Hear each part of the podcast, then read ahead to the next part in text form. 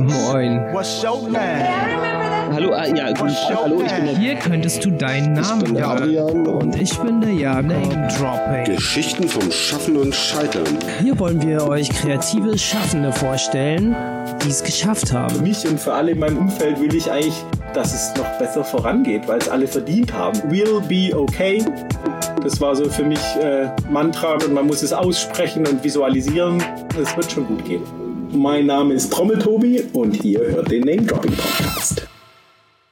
Herzlich willkommen zum Name Dropping Podcast. Ich bin der Adrian. Ich bin der Jakob. Heute haben wir Trommeltobi zu Gast, bürgerlich äh, Tobias Fröhlich. Und Tobias Fröhlich ist Drummer. Und er hat auch schon für namhafte Künstler wie Sido, Bowser oder Yara Bravo äh, auf dem Schlagzeughocker gesessen. Schön, dass du da bist. Hallo Tobi. Einen schönen guten Abend. Hallo Tobi. Willst du dich selber kurz mal vorstellen? Äh, kann ich gerne tun. Ähm, genau, also Name wurde ja schon gesagt. Trommeltobi kennen mich so die, die Homies und äh, das Umfeld hier in Berlin. In Berlin bin ich seit äh, 2005. Bin jetzt schon schlappe 43 Jahre alt. Also auch schon einige Jahre hier, einige Jahre im sogenannten Musikbusiness und genau, Drummer in erster Linie. Also damit verdiene ich normalerweise in erster Linie mein äh, mein Lebensunterhalt, mein Geld, ähm, bin ein sogenannter Freelancer, also für alle möglichen Künstler, habt ihr auch schon ein paar erwähnt. Ähm, und ja, zum anderen produziere ich auch noch ein bisschen, mache Beats und generell so der, der Hip-Hop-Lifestyle, der hat mich gefangen so in den letzten Jahren. Das ist auch wahrscheinlich unser Vorteil jetzt, weil ähm, dadurch ähm, bist du auch so ein bisschen in diesem ganzen Instagram-Lifestyle gelandet. Trotz äh, nicht vorhandenen Smartphones hattest du mir nämlich oder uns eine Nachricht geschickt, ähm, hey, wir können auch gerne mal sprechen. Und es hat uns sehr erfreut, denn wir sind gerade in der Planung fürs gesamte Jahr und ähm, haben viele Pläne, aber noch nicht für diesen Monat gehabt. Von daher perfektes Timing. Ja, manchmal, manchmal läuft so, genau. Also ich finde zum einen die Namen zwar gut, also deswegen ist mir wahrscheinlich so ins Auge gestochen, auch damals Name-Dropping-Podcast finde ich klingt gut. Äh, macht ja häufig viel aus, ob man dann irgendwas halt irgendwie anguckt, anwählt oder so und dann Natürlich äh, Shoutout zu Andrew DJ Word, ähm, habe ich halt mitbekommen, der war glaube ich in der ersten Ausgabe. Und so habe ich dann so ein bisschen gefolgt und gesehen und dann, da ja jetzt dann äh, erste Single rauskam und neues Album ansteht von mir, dachte ich so, klar, ich nehme alles mit, was mir sympathisch ist. Ja, cool. Also jetzt wurde schon ganz viel angeteased.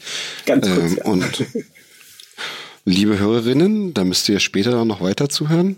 Ähm, das kommt alles später. Ähm, Genau. Ja, Ja, das ist also die Vorgeschichte, ne? Ähm, Wir kennen ähm, dich sozusagen eigentlich auch über Word, weil du ähm, mit ihm zusammen auch oft spielst. Und von daher finde ich das super passend, dass du jetzt ähm, in der ersten Episode dieses Jahr bist, weil Andrew war ja auch in der ersten Folge überhaupt letztes Jahr. Beziehungsweise eigentlich, wenn man ganz genau guckt, vorletztes Jahr schon. Und ja, das äh, passt jetzt ganz gut. Ja, freut mich. Nochmal ganz kurz zur Erklärung. Wir haben jetzt das Jahr 2021. Draußen ist immer noch Pandemie und wir nehmen über dieses Internet auf und freuen uns, dass wir äh, Tobias jetzt zu Gast haben. Und weil wir uns jetzt sein Zimmer, sein Wohnzimmer nicht angucken können, weil wir nicht persönlich da sind, frage ich ganz frech, wenn du dich jetzt umschaust, Tobi, was siehst du? Die Raumbeschreibung. Okay, also wenn ich gerade ausschaue auf das Setup für diesen Podcast, weil ja, wie schon gesagt, normalerweise trefft ihr ja, glaubt die Leute persönlich, geht nun mal nicht im Moment, deswegen schaue ich auf einen äh, wunderschönen antiken Tisch, den ich von meiner Großmutter vererbt bekommen habe. Darauf steht das Mikro und Computer-Setup und Gedöns äh, nach links. Äh, da ich in, im sogenannten Gästezimmer hier bin, äh, ist ein Bett. Äh, wenn ich mich umdrehe nach hinten, äh, Spiegel und Gitarre und Blumen, frisch gewaschene Wäsche und generell viele, ja, viel Klamotten und Gedöns, noch ein Kleiderschrank, ja. So das geräumige Gästezimmer. Ähm, Gibt es einen Gegenstand, den du mit deiner Kindheit verbindest? Ein Gegenstand, den ich mit meiner, was war's, mit der Kindheit, also. Kindheit, ja, genau. Okay, da muss ich mal ganz kurz überlegen. Gegenstand mit der Kindheit. Oh, da würde ich wahrscheinlich. Darf man ein Fahrrad auch wählen? Klar.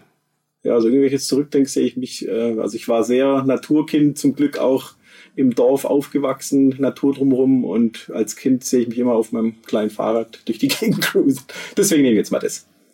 Ja, cool. Was, was war das für ein Fahrrad? So ein Kinderfahrrad oder ein BMX? Ja, das genau, das ich gerade visualisiere, war so ein, eins meiner ersten, glaube ich, so ein kleines weißes Kinderfahrrad, wahrscheinlich zwölf Zoll Räder drauf, so keine Ahnung wie, äh, wie groß. Also genau, sehr kleines Ding, aber ich habe es mhm. zum Glück sehr schnell gelernt und ja, für mich war das einfach so, glaube der erste, so ich bin frei, ich kann machen, was ich will. Also ja, stimmt. Dann, dann äh, erhöht sich ja auch der Radius plötzlich von so einem Kind. Ne? Genau, ne? auf jeden ja, Fall. Der Aktionsradius, super und auch der ja. Inputradius. Ja. ja. Ja, das ist jetzt das erste Mal, dass wir sowas ähm, Persönliches gleich am Anfang fragen. Mhm. Aber wir haben manchmal gemerkt, das ist irgendwie auch ganz interessant, dass wenn man so mal so zurückblickt und das wäre jetzt also, auch ein guter Übergang eigentlich zur genau. ähm, Recherche, die wir zu deinem Leben schon angestellt haben. Die halbgare Recherche. Wir nennen diese Recherche halbgare Recherche, weil dort suche ich Sachen raus, die ich im Internet über dich finde und auch nichts darüber hinaus. Und ähm, das ist manchmal gar nicht so leicht, manchmal gar nicht so schwer. Und es ist auf jeden Fall bestimmt teilweise unpräzise, teilweise inkorrekt. Mhm. Wenn du was dazu anzumerken hast, zu korrigieren hast oder zu verneinen hast, kannst, du gern, kannst du gerne reingrätschen. Genau. Also du hast ja schon gesagt, du bist in der Kleinstadt aufgewachsen, schön mit dem Fahrrad rumgefahren. Du bist nämlich 1977 in Tübingen geboren. Ist Jetzt, das richtig? Genau. Ja. Okay. Verhasster Schwabe in Berlin. ja, das hat sich ja so ein bisschen gelegt, oder? Keine Ahnung. Ja, ja, ist also nicht so gravierend. Ich bin auch, also ich rede tatsächlich oder habe auch früher nicht Schwäbisch gesprochen, weil meine Eltern nicht, also keine Schwaben sind, aber ähm, so diesen süddeutschen Singsang und so, den kriegt man in seinem Leben nicht raus. Also die meisten erkennen es immer gleich, du bist doch aus dem Süden. Ja, ja. Und deine Eltern sind dann aus dem Norden nach dem Süden migriert, oder? Ja, ja, also ein äh, bisschen aus beiden Richtungen. Meine Mutter äh, ursprünglich Konstanzerin, da habe ich auch äh, sieben Jahre gewohnt, bevor ich äh, hier nach Berlin bin. Also es war so meine erste ja. Station nach dem Auszug zu Hause. Und mein Vater tatsächlich, der äh, ist in Berlin äh, aufgewachsen und so, was ich aber lange auch nicht wusste. Also irgendwie auch ganz lustig, dass ich in den beiden Städten dann auch gelandet bin. Also da sieht man mal so den, den äh, unterschwelligen Einfluss der Eltern ja. äh, auf einen. Ja. Genau. Ja. Wir springen und schreiben jetzt das Jahr 1988 oder 89, mhm. denn mit elf oder zwölf hast du mit dem Schlagzeugspielen begonnen, sagt ein Interview über dich. Das ist richtig. Das erste Schlagzeug hast du dir vom Kommunionsgeld gekauft. Wow, was man und, findet, ja, ja. Ja, ja, und da bist du in einem Einfamilienhaus aufgewachsen, hast im yes. Keller geprobt und ja. bei Flo Downer gelernt, äh, der sagt mir gar nichts. Mir schon. Oh, okay. Oh, ja, ja, äh, ja, ich bin jetzt hier. Hm? Nee, macht ja nichts. Also wenn man jetzt nicht in, in also ja, nicht in Drammern und so ist. Äh, Flo ja. Downer, äh, Shoutout auf jeden Fall und hands down, äh, super Typ. Äh, die meisten kennen ihn entweder als Fanta 4 Drummer, mhm. Fantastischen 4, also schon von Beginn ah, an halt okay. halt Live-Drummer. Ähm, ja. Und ähm, jetzt sie, also seit, glaub, äh, der ersten Episode auch der The Voice of Germany Drummer. Ah, okay. Äh, und genau, Asche auf mein Haupt. Stuttgarter und sein Vater auch ähm, sehr bekannter ähm, Jazzpianist gewesen, muss man jetzt glaube leider sagen. Ich glaube, wenn ich jetzt nichts Falsches sage, ähm, ist er verstorben. Ähm, aber genau, ja, Flo Downer, super, super Typ. Ich weiß gar nicht mehr genau, wie es zustande kam, aber ich hatte halt mitbekommen, äh, dass der unterrichtet in Stuttgart und äh, meine Mutter in erster Linie, die mich sehr supportet hat, immer, äh, hatte ich gerade so frisch dann einen Führerschein. Also wirklich mit 18 bin ich dann immer die 60 Kilometer nach Stuttgart gefahren, eine Stunde Unterricht und wieder zurück. Und das halt, ja, so über einen Zeitraum von, ich würde mal sagen, zwei, drei Jahren oder sowas, vielleicht ein bisschen mehr. Sehr gepusht, also kurz gefasst, Flo Downer so ist äh, wandelnde Metronom. Also der hat mir in erster Linie äh, beigebracht, das Metronom und den Klick zum Freund zu machen und dass kein Feind mhm. ist. Und das war nach wie vor ist nach das Beste, was man als Drummer irgendwie so mitbekommen kann. Dass du halt keine Angst hast vom Klick, sondern dass, du- dass du dich wohlfühlst damit. So, da ist eher Spezi drin. Crazy Dummer. Ja, abgefahren. Ja. Deine erste Band- und Bühnenerfahrung hast du mit deiner Schwester gemacht. ja, richtig. Ja? Ja, ja, nee, nur kurz, also ich erwähne sie natürlich gerne, also sie macht auch nach wie vor Musik, hat jetzt äh, nicht den Weg eingeschlagen, das komplett professionell zu machen. Sie ist so Heilerin und Vocal Coach und Atemtechnik und alles und so, aber ja, Mhm. für mich halt die ganze Jugend, äh, erste Band, sie ist zwei Jahre älter als ich, äh, schreibt coole Songs, spielt Gitarre, hat eine schöne Stimme und so war meine Teenager-Erfahrung eigentlich so mit ihr so die erste Band zu haben. Ja, cool. Wann war das ungefähr? Das äh, war, müsste so, also ab 1991 haben wir, glaube ich, so unsere erste Show gehabt äh, in Hechingen auf dem Marktplatz. äh, weiß ich noch äh, ganz genau. Und genau, ich glaube, so halt von 91 wird mal tippen bis äh, 95, 96 oder so haben wir das zusammen gemacht. Und dann ist sie auch nach Zürich gezogen zum Musik studieren. Da bin ich später Ja. auch hin. Also wir haben einen sehr ähnlichen Werdegang, aber irgendwann hat sie dann mehr einen Fokus auf andere Dinge gelegt und ich wollte halt Mucke machen, so in der, in der Großstadt. Ja. Genau. Hast du ja gerade angesprochen, dass du dann äh, nach Zürich bist zum Studieren an der Academy of Contemporary Music. Yep. Das muss dann so Ende der 90er gewesen sein, kann Ja, das ja, sein? sogar, ähm, äh, nee, weil halt, ich glaube 98 habe ich Abi gemacht, dann Zivildienst ein Jahr und dann hin. Also es war so 2000 bis 2002 oder so.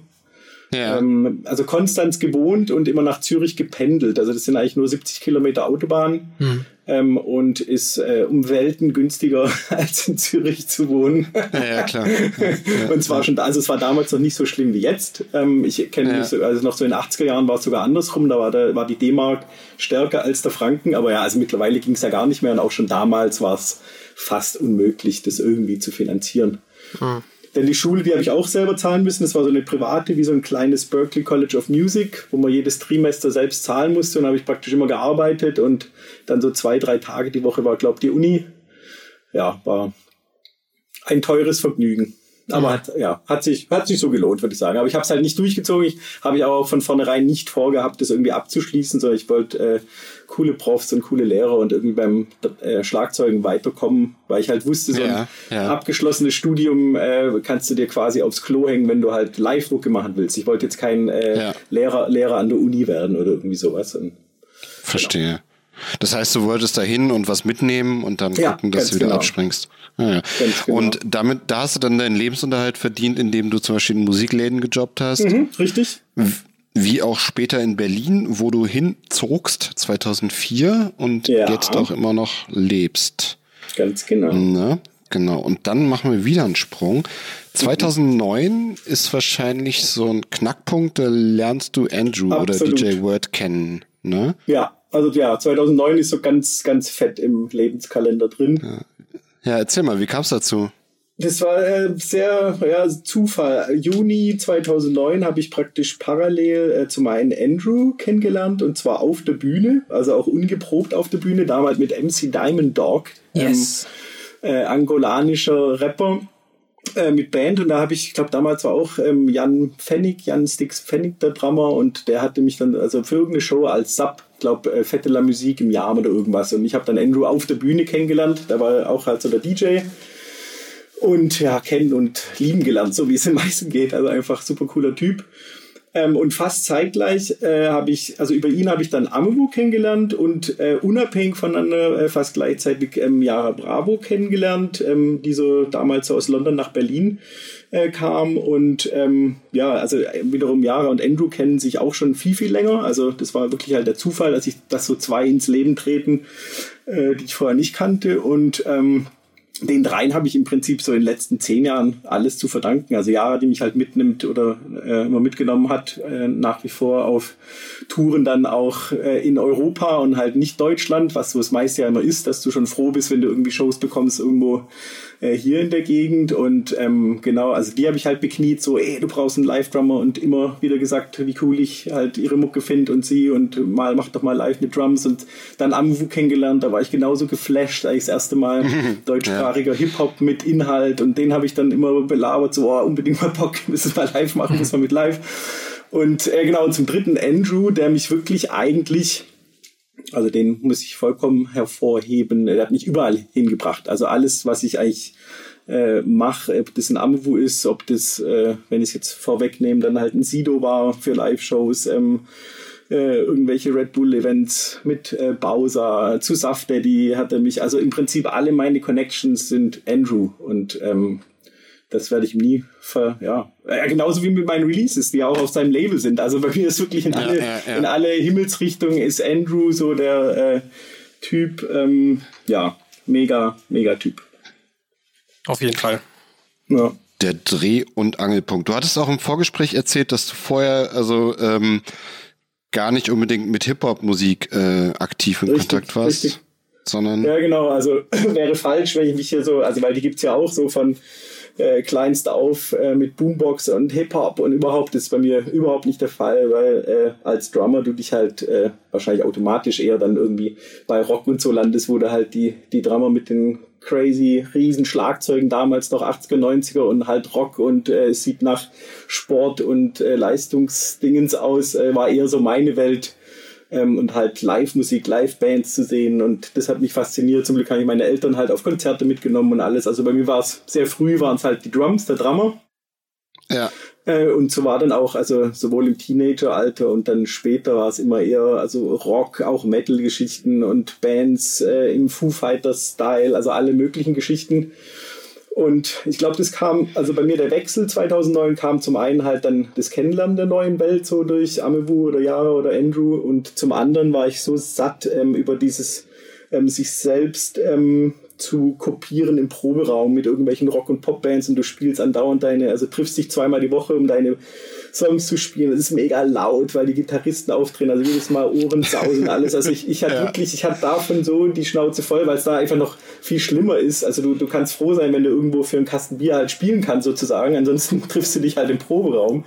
Ja. Ähm, also ja, fand ich noch viel, viel schwieriger, irgendwie da Fuß zu fassen und dann war das so ein Segen, diese neue Welt. Und ich habe so gesehen, okay, überall äh, Hip-Hop und es hat so angefangen, ja, eben auch damals dann, dass halt immer mehr irgendwelche Bands mitgenommen haben oder ein Bassspieler oder ein Drummer oder irgendwas. Ähm, ja. Und äh, die Proben halt dann auf Zimmerlautstärke und so. Also einfach war so alles so für meine Ohren, war so, yeah. Und, und natürlich die Mucke gefeiert, auch halt wirklich erst so ja. richtig die Beats-Welt entdeckt und ähm, so, ja. Also genau, du machst halt ähm, oder ich sag's mal so, äh, Live-Drums im Hip-Hop sind ja jetzt nicht ähm, alltäglich bei jeder Band am Start, ne? Mhm. Und ähm, oh, ja, und du machst das aber, wollte ich sagen. Also ich erinnere mich an ein, ich erinnere mich an ein Musikevent vor bestimmt über zehn Jahren im Café Wendel, mhm. wo eben live gejammt wurde und dann, wenn du bei so einem Hip-Hop-Event einfach mal ein Schlagzeug im Raum stehen hast, also ein echtes mhm. akustisches Schlagzeug, ist schon äh, beeindruckend, muss ich sagen. Ja, ja, auf, auf jeden. Also das, das war auch so das, was, da kommen wir wieder auf den Klick zurück, Flow Downer und so, dass halt, ähm, also gerade Wendel war einfach zehn Jahre lang eine Veranstaltung, die auch wiederum Andrew und Amewu und ich gemacht haben und auch immer noch machen, also nicht mehr in derselben Regelmäßigkeit und jetzt zur Pandemie eh nicht. Ähm, aber im Prinzip ist halt äh, praktisch Schlagzeug üben mit Metronom auf dem Kopf oder eben, wie ich es immer eher gemacht habe, halt zu Mucke zu spielen, war immer so mein, mein Hauptding. Also jetzt nicht der Typ, der drei Stunden irgendwelche Techniken übt, sondern einfach zu Mucke zocken sozusagen. Äh, ja. So war halt die Veranstaltung. Also Andrew und Amwu haben aufgelegt oder legen auf und ich spiele dazu und halt auch nicht irgendwie mit In-Ear oder sonst irgendwas, sondern es kommt die Mucke aus dem Lautsprecher und ich weiß nicht, was sie auflegen und ich spiele dazu. Improvisiert. Und, äh, Genau, ähm, und da halt dann, wenn du das dann über Jahre halt alle zwei Wochen immer vier Stunden lang machst, äh, kann man sagen, habe ich mich irgendwie halt drauf spezialisiert. Ähm, und ja, macht, macht unheimlich Bock. Und naja, also man sieht es mittlerweile schon mehr auf jeden Fall. Und ich finde aber auch cool und wichtig, also sowohl ein Amwu oder wer auch immer eine Yara, die können auch ohne mich die Show machen. Also funktioniert genauso gut, weil es ja einfach gute Mucke ist und es um Inhalt geht. Aber mhm. ich feiere ich selbst, wenn ich halt auf Konzerte gehe und so, ich feiere es immer mehr, wenn ich halt irgendwie sehe, da, da passiert was auf der Bühne. Also was mir häufig fehlt bei irgendwelchen anderen Geschichten. Ähm, genau, wenn irgendwie Live-Action ist. Ja, auf jeden Fall. Ja. Wenn das Ding auch nicht einfach so runtergespielt wird, sondern irgendwie auch. Ja, nicht Play drücken und. Äh, nicht Play drücken und wieder ja. gehen, ne? Genau. Ja, ich meine, bei manchen funktioniert es, wie gesagt, wenn es halt ein super charismatischer Rapper oder eine charismatische Rapperin ist und es halt auch geiler Inhalt und alles ist, da reicht es vollkommen aus, wenn diese Person vorne steht und hin und her läuft und halt die Message äh, verbreitet. Ja. Aber häufig, häufig fand ich es halt so zu dünn, wenn auch der Sound nicht geil ist und so, dann sage ich mir, okay, das da höre ich es mir dann lieber auf einem geilen Soundsystem zu Hause an irgendwo. Wir springen jetzt ins Jahr 2014. Da kommt dein mhm. erstes Album raus. Le Gruyère, genau. Äh, Le Gruyère, genau. Wiederum mit äh, vielen Gastbeiträgen und ähm, ja. genau. Liegt uns auch vor, das Album, und ähm, vielleicht können wir was daraus anspielen. Auf jeden Fall. Also ich sagte auch, äh, die Anekdoten natürlich dazu, Le Gruyère ist jetzt nicht der gängigste Name. Bei mir hat es äh, drei, äh, drei Gründe, weswegen ich da drauf kam. Also der erste Grund war immer, dass ich meine Mucke vor allem damals immer selbst sehr cheesy fand. also weil halt alles, weil alles äh, in Minor und Moll und langsam und traurig und so. Deswegen A, cheesy Mucke, B... Schweizer Käse, ne? Genau, Schweizer Käse, mein Lieblings. Da gibt's auch so drei verschiedene und halt, Krass. halt äh, in, also ja, in, in alt und äh, in allen möglichen Varianten. Und es ist aber auch eine Region in der Schweiz. Mhm. Ah, okay. Und eine der schönsten, also so nah bei äh, Lausanne und sowas. Und da, da haben wir Freunde auch und deswegen war es so. Also diese drei Faktoren gaben den Titel, der ein bisschen weird ist, aber für mich hat's halt gepasst einfach damals. Und ich muss auch sagen, ich hatte, äh, als ich das Album äh, gemacht habe, war so mein Plan, okay, wenn ich das mal irgendwie fertig habe, dann lade ich das irgendwo hoch und das war's. Also es war überhaupt nicht geplant äh, mit dann damals halt mehr oder weniger richtiger Veröffentlichung und auch Vinylpressen und so. Überhaupt nicht in meinem Sinn gewesen. Ich war da noch, noch mit sehr kleinem Ego und so, was halt Beats und so angeht. Ja. In welcher Auflage kam das raus? 500er äh, Auflage. Also 500 Vinyl, 300 CDs ah. und ähm, dann halt Bandcamp und also zu der Zeit war es in meinem Fall wirklich so, dass äh, über Facebook äh, es wirklich gereicht hat, dass also ich habe da so ein bisschen Werbung gemacht, dann äh, über Andrew und dann die, die eben drauf sind, hast du schon angesprochen, die Features, Yara, Amewu, ähm, und äh, Chefcat ja schon lange Freund von mir, das war einfach damals, wenn die das oder dadurch, dass die das dann geteilt haben, auch irgendwie das Album raus, Trommeltobi hört mal rein. Äh, hm. Weiß ich noch, hatte ich wirklich so in den ersten ein, zwei Wochen hatte ich über Digitalverkäufe Bandcamp schon schon fast die, die Ausgaben drin. Also was ja jetzt eh, es waren keine Riesen, ist keine Riesenauflage, keine Riesenkosten, aber ich, also ich war komplett geflasht, weil ich so gedacht habe, okay, ich mache jetzt 500 Platten und habe in ja. drei Jahren immer noch 450 stehen und 40 verschenkt oder so. Ja. ja, ja, also ich konnte mir das genau. überhaupt nicht vorstellen, dass das jemand kauft. Ne? Dana Shanti und Kenji 451 hat auch äh, beigetragen, mhm. lese ich hier. Ja, genau. genau. Ja. Die anderen hast du ja schon genannt. Zack, ja. nur ein Jahr später äh, hast du einen Gastbeitrag äh, auf dem Album von Chefcat.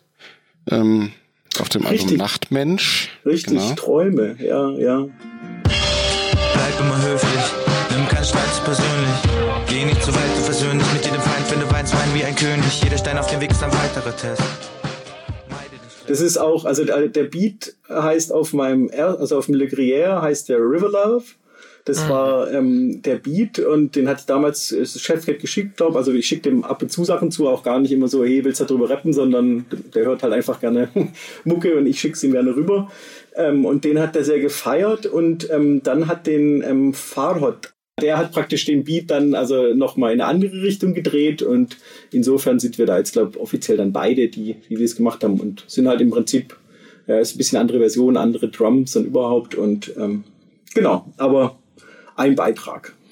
Das habe ich zum Beispiel nur auf Discogs gefunden, aber auch nicht unter Trommeltobi, sondern unter deinem bürgerlichen Namen. Genau, ja, ja, das Da musste ein bisschen geforscht geklappt. werden. Ja, ja genau. Ja. Ja, ja, 2016 äh, gibt es einen Blogartikel bzw. Interview mit dir über mhm. ungesunde bzw. gesunde Ernährung. Oh ja, stimmt, richtig. Mhm. Genau. Also das versuche ich ganz kurz anzuschneiden, weil da, ja, da labe ich gern zwei Stunden drüber. Ähm, ja. Äh, ganz kurz gefasst, ähm, ich bin immer sehr sportlich und bewegungsfreudig aufgewachsen. Das ging so bis so die N20er, 30, also immer alles Mögliche gemacht an Bewegung und Sport. Und so zwischen 30 und 40 so durch dann Auto und Bequemlichkeit und überhaupt ähm, mich sehr wenig bewegt, so dass ich dann mit 38, das war 2016, ähm, habe ich so auch also über die 100 Kilo Marke geschafft mit meinen 1,80 ähm, wo ich aber immer so das Glück hatte, dass es sich so über den ganzen Körper verteilt. Also ich hatte nicht einfach einen riesen Ranzen oder so, sondern war halt einfach generell so in, in Klamotten, in beiden Klamotten sah ich kräftig aus, sagen wir mal so. Ja. Aber halt einfach äh, unbewegt, äh, Rückenprobleme, so, mhm. so zwei so fast Bandscheibenvorfälle gehabt ähm, und äh, ja, einfach vollkommen bläh. Und dann äh, sah ich auf Netflix eine Doku namens Fat, Sick and Nearly Dead. Mhm. Von äh, Joe Cross heißt der Typ. Äh, kann man sich gerne mal reinziehen, super Doku und ja, und um es kurz zu halten, äh, diese Doku und dann der Anschluss hat wirklich mein Leben verdreht im positiven Sinn. Mhm. Ähm, weil es dann wieder auf so viele Dinge Einfluss hat. Also ich habe mich einfach jahrelang schlecht ernährt und nicht bewegt und ähm, die Doku geht übers, um Saftfasten, Juicefasten äh, was ich dann gemacht habe, zehn Tage lang. Ähm, und ja, da hat sich bei mir wie so ein Schalter umgedreht. Und seither ernähre ich mich anders. Ähm, es hat mich animiert, wieder Sport zu treiben. Und genau, mittlerweile mache ich viel, viel Yoga, Meditation, alles Dinge, die ich früher belächelt habe und sowas. Äh, genau, und das war dieser Auslöser. Also eigentlich Ernährung ja. in erster Linie. Ja. Cool. Kann man nachlesen, cool. wen es interessiert. Ja, genau, ja, ja, ja, genau. Cool, dass du alle Stichpunkte noch äh, genau im ja. Kopf hast, wie sie, wie sie hier bei mir stehen. Ja, cool. Sehr schön. Ähm, jo, irgendwann später gab es ähm, Gigs mit Sido und Finn und Band. Ich ratter jetzt ein bisschen durch. 2017, 2018 gab es dann ein Showreel mit zahlreichen Künstlerinnen ja. Genau, wo man dann sieht, wie du mit äh, verschiedenen KünstlerInnen ähm, spielst oder dort genau. performst. Also das, ja. um, um, ehrlich zu sein, da ich auch so äh, Grinder bin und ähm, also jetzt nicht im Reichtum auch vor allem die letzten Jahre geschwelgt habe, weil ich früher war ich immer angestellt, dann 2010 selbstständig gemacht, in Anführungsstrichen. Das war so ein richtiger Sprung ins kalte Wasser und irgendwie habe ich mir auch gedacht, dass so läuft. Also viel, viel Struggle, viel finanzieller Struggle, viel Hustle und überhaupt. Ähm, und dann äh, das, äh, dieses Showreel war auch 2018, ich glaube, weil 2017 nicht so prickelnd war, auch so ein bisschen aus der Not heraus. Halt so mal alles zusammengesammelt, okay. was es praktisch online über mich gibt und was ich selber hatte und gedacht, so ich mache das jetzt, weil man sieht auch so, oder ich glaube, ich schreibe am Ende so, wenn es euch gefällt, so, ähm, ihr könnt mich buchen äh, und überhaupt. Also es war eher so ein gedacht als Sammelsurium und äh, bucht mich doch mal. Hallo hier, für die habe ich schon getrommelt. Und genau, hat auch also durchaus dann wieder ähm, Stein ins Wegen, äh, wie sagt man da, gebracht ähm, oder ins Rollen gebracht. Ja, äh, ja, und das ist eh so mein Lebensmotto, dass ich immer wieder mich selbst überzeugen muss und sehe, wenn man seinen Arsch bewegt und was macht, ähm, dann kommt immer was bei rum. Aber man muss es halt ja. machen. man muss es halt machen. Äh, ja. Genau, um es ganz praktisch zu sagen, das ist ein Clip, äh, den man auch auf YouTube sehen kann und ne, der fasst genau. es ganz gut zusammen. Mein YouTube-Channel mit äh, drei Millionen Followern. Klicken jetzt und subscribe und Daumen hoch. genau. Ja, yeah, lasst ein Like da und ein Sternchen. Wie viele Engagements hat dir das gebracht? Äh, das ist schwer zu sagen. Engagements. Es hat äh, bei mir dann zu einem ähm, Sticks Magazine äh, mhm. Interview geführt, auf jeden Fall. Und das war ist halt für mich so als kleiner Drummerboy auf jeden Fall ein Traum. Das war immer so das ähm, mhm. Magazin, das äh, jeder Schlagzeuger liest, der das ein bisschen ernsthafter betreibt oder auch Hobbydrama und wie auch immer war. Halt so von der Jugend an gibt es schon sehr, sehr lange. Ja. Ähm, und äh, genau da hatte ich dann so, als ich mit Finn auf Tour war ähm, in Köln, dann so Fotoshooting und Interviews, war für mich sehr spannend und äh, ja, ob es mir jetzt Gigs noch gebracht hat. Also ich kann jetzt nicht sagen, ob wirklich jemand war, oh, den kannte ich gar nicht, den rufe ich jetzt mal an, würde ich sagen, da so kam nichts zustande. Eher halt wieder so ein bisschen, dass mehr Leute mitkriegen, wer ich bin und dann das äh, Ding Sticks Magazine gelesen haben. Dann hatte ich so ein äh, Bonedo, das ist so eine Online-Seite mhm. auch für Mucke und so. Die haben mich dann interviewt. Also eher so ein bisschen so, kamen ein paar Interviews und damals habe ich unheimlich viel immer über Saftfasten gelabert überall, weil ich noch so geflasht war von äh, dem Wandel und ähm, genau, aber ja, direkte Shows würde ich sagen, hat es nicht gebracht. Wie kam das denn zu dieser Kooperation mit Finn? Äh, ja, auch um mich kurz zu fassen, da ist das Bindeglied Stefan Kratz. Ja. Äh, auch großes Shoutout ist also A, einer, ja, ein sehr enger Freund von mir und ähm, für mich so nach vielen, vielen Jahren der Suche, also jetzt mal als Beat, Beatbastlerische betrachtet, also bei Beats zu basteln, habe ich früher angefangen, so ich, hab, ich spiele auch Gitarre so ein bisschen und habe immer einfach halt aus dem, was ich rumdudel, irgendwie Songs machen wollen. Deswegen ist auch die Struktur von meinen Beats sind immer eher irgendwelche Songarrangements, eher als jetzt irgendwie versucht, da, dass da jemand acht Bars drüber rappen kann. Ich komme eher so von ein bisschen Songwriting. Äh, und jetzt habe ich einen Faden verloren. Naja, äh, wie das mit Finn. Ach, Finn, ähm, genau. Ähm, und und dann war es halt schon immer so, du bastelst Beats, hast keine Ahnung von irgendwas. Ähm, nach wie vor habe ich von vielen Dingen keine Ahnung. Ich mache halt viel nach äh, Bauchgefühl und was meine Ohren so hergeben. Mhm. Und äh, da dann jemanden zu finden, der deine Sachen mischt und mastert, sodass du einfach nur denkst, ähm, ja, ähm, hat viele, viele Jahre gedauert. Und bei Graz ist halt für mich so das äh, Crazy, dass er auch halt in erster Linie Schlagzeuger ist, Drummer, also da kommt er so von früher her. Mhm. Mhm. Äh, um ihn auch kurz ein bisschen äh, vorzustellen, also Herr von Grau war er sehr lange, ähm, ist ein Teil ähm, von Herr von Grau und ähm, mhm äh, großer Mastering-Guru, würde ich sagen. Und den habe ich schon auch für Le Gruyère gefunden. Und es ist halt wirklich so, du gibst ihm deine Sachen und er räumt sie auf und alles ist lauter. Und das ist eigentlich so das, was, was man so will. Also, dass es nicht anders klingt und jemand anfängt, äh, anders zu produzieren, sondern es klingt noch genauso, wie ich es hatte, nur besser. und, und, und das nicht nur wenig. Also, es macht wirklich einen großen Unterschied. Deswegen, äh, ich poste auch immer über ihn und hebe ihn hervor, weil das einfach für mich äh, einfach so ein ja, also wenn ich die Dinger abliefern würde, wie ich es mache, wird alles anders klingen. Das muss man einfach sagen. Macht viel aus, wenn das jemand kann.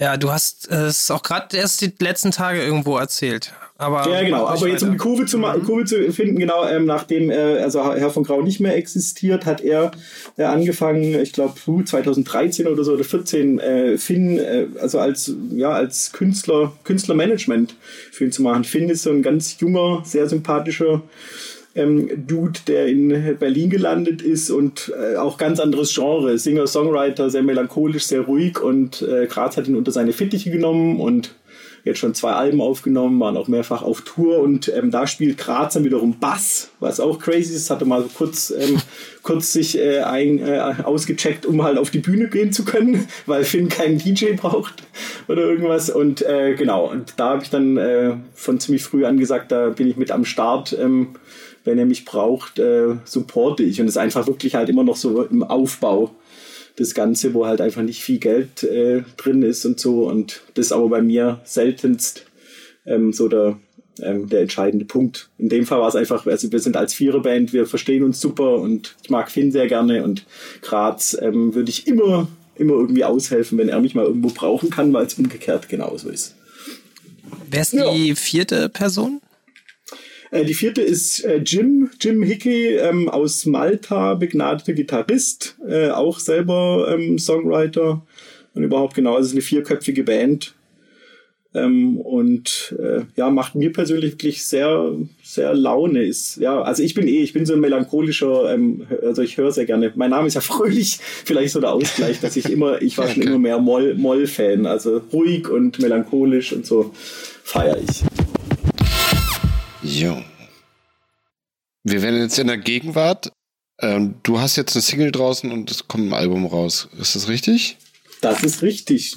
Ja, ähm, ja. genau. Also wenn ich kurz auch darauf eingehe, ähm, 2020, eben März, ja angefangen, Corona-Pandemie, Lockdown und überhaupt, ähm, war für mich so, ja, also weiß nicht, einfach wahrscheinlich diese für jeden ja ein bisschen crazy, die Zeit, auch die ersten Wochen, und Monate und alles. Und bei mir hat sich da sehr viel ähm, gedreht und geändert im letzten Jahr, aber ähm, auch also vieles zum Positiven. Ähm, gar nicht jetzt irgendwie, dass alles wirr war und zu, äh, das gehört eben dazu. Also ich habe ähm, sehr viel ähm, Zeit dann gehabt abends und an Wochenenden überhaupt und eben auch Inspiration und war jetzt nicht so äh, im Stress, dass ich äh, nicht genau wusste, okay, wie, wie zahle ich jetzt das nächste Essen oder sowas. Also es war so alles einigermaßen im Rahmen, war ja auch ein schöner Sommer und ähm, genau, da habe ich äh, angefangen nach, weil bei mir geht es halt auch so in riesen Schwankungen. Ich bin nicht der Typ, der am Fließband Beats macht, sondern, da sieht man ja, letztes Album 2014, äh, äh, das, also ich brauche einfach ewig äh, und hatte da aber so einen richtigen Flow und habe das richtig durchgezogen und hatte auch von Anfang an so eine Vision, also irgendwie so, so Sachen, die man die ich zumindest äh, nicht so häufig habe und da muss ich die Chance ergreifen. Und mir war klar, okay, ich mache jetzt Beats und ich mache so lange Beats, bis ich wieder zehn hab, die ich mag, dass es für mich irgendwie ein roter Faden ist und ein Album. Und dann wollte ich es äh, eigentlich Ende September rausbringen. Äh, und dann habe ich aber so kurz vor knapp ähm, äh, mitbekommen mit über Ecken ähm, die Initiative Musikkünstlerförderung, die es schon seit vielen Jahren gibt, so ähm, ja. also B Bundesregierung und dann ist so eine 14-köpfige Jury, alle möglichen Leute aus Radio und halt äh, Medien und Veranstaltungsindustrie und Musikindustrie und so. Ähm, und die hatten eben dank Corona, haben die, glaube ich, ein extra Budget von 10 Millionen bekommen gehabt, äh, zum einen und zum anderen die Eigenbeteiligung dann an so einer ähm, Projektförderung äh, drastisch reduziert von 60 Prozent auf 10 Prozent. Ähm, und dadurch war es dann so für mich, der jetzt auch keinen riesen fetten Geldbeutel hat, ähm, das erste Mal die Möglichkeit, okay, wenn ich mich da jetzt reinhänge, kann ich wirklich irgendwie mal versuchen, ob ich da nicht eine Förderung bekomme, so halt mit dem ersten Album im Rücken und ja ein paar Namen und Amewu und überhaupt. Und habe dann sehr intensiv mich da noch rangehockt. Das war wirklich vier Wochen sehr intensive Arbeit, viele Stunden am Tag, ähm, mich für das Projekt beworben, mit, mit dem Projekt, also dem Album. Und dann Ende Dezember Bescheid bekommen und mich mega gefreut. Also es waren irgendwie sowas wie zweieinhalbtausend Bewerbungen und ich glaube 300 oder so äh, haben, haben die Förderung bekommen. Mhm. Ähm, und ja, also für mich ein Träumchen äh, auf jeden Fall. Und jetzt kommt, äh, nee, die erste Single genau kam am 5. Februar raus und ich haue jetzt jeden Monat äh, eine Single raus, sechs Stück und mit der sechsten Single kommt dann am 25. Juni das Album. Und so für mich das erste Mal so richtig komplett durchgeplant. Ähm, organisiert, strukturiert. Ich habe, äh, ja, also wann kommt's im Juni kommt das Album raus. Ich habe schon äh, die Testpressung abgesegnet. Also das Album ist in Vinyl, kommt glaube in drei Wochen. Also so so ready, wie ich so das Gefühl habe, eigentlich keiner in diesem in diesem Hip Hop Game, wo es normalerweise immer ist so, oh shit, äh, alles vergessen, oh schnell noch fertig machen und sorry, äh, Vinyl kommt halt sechs Wochen später. So kenne ich es normal auch und schnell noch ein Cover zeichnen. Äh, genau. Und also so vorbereitet war ich wirklich noch nie. Und er fühlt sich aber auch gut an. Und das Krasse ist wieder, ja. wenn du dann einfach mal Struktur in irgendeinem Feld bekommst, dann äh, ja. wirkt es auf alles andere aus. Im besten Fall. So funktioniert es bei mir immer.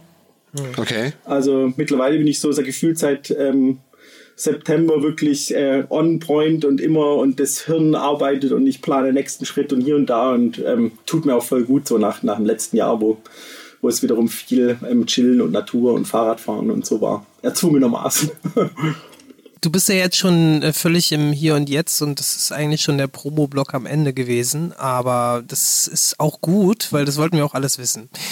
Mhm. Jetzt ist aber halt noch ähm, davor einiges passiert, was ich gerne wissen würde. Ich habe halt nach Finn gefragt, weil das in diesem Sticks-Interview kam. Mhm, ja. Das scheint also für die beeindruckend gewesen zu sein. Für mich hat der Name bis dato ja. nur, also irgendeine Glocke ja, hat geklingelt, aber es, es, war jetzt nicht wirklich so, dass, dass ich komme jetzt so eher so wirklich aus der Hip-Hop-Bubble und ich mhm. weiß, dass es halt irgendwas Singer-Songwriter-mäßiges Poppiges ist. Mhm. Mhm. Ähm, wusste aber nicht, dass der Kratz damit zu tun hat und es ist auch cool, dass du den erwähnt hast, ähm, weil da wollte ich eigentlich auch nochmal ähm, mhm fragen, was, wie das kam. Das hast du jetzt ja schon erzählt. Was mich jetzt nochmal interessiert, ist eine ganz andere Geschichte und zwar kam die auch bei Word leider nur ganz kurz. Ähm, mhm. Es gibt auch Verbindungen nach Österreich.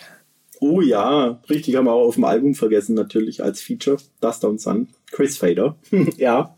Ah ja, genau. Richtig. Das, äh, ja. Ist das Chris Fader in Persona oder ähm, mhm. wer steckt hinter diesem Dust Down Sun. Ach so, sorry. Dust Down Sun ist das Label. Mhm.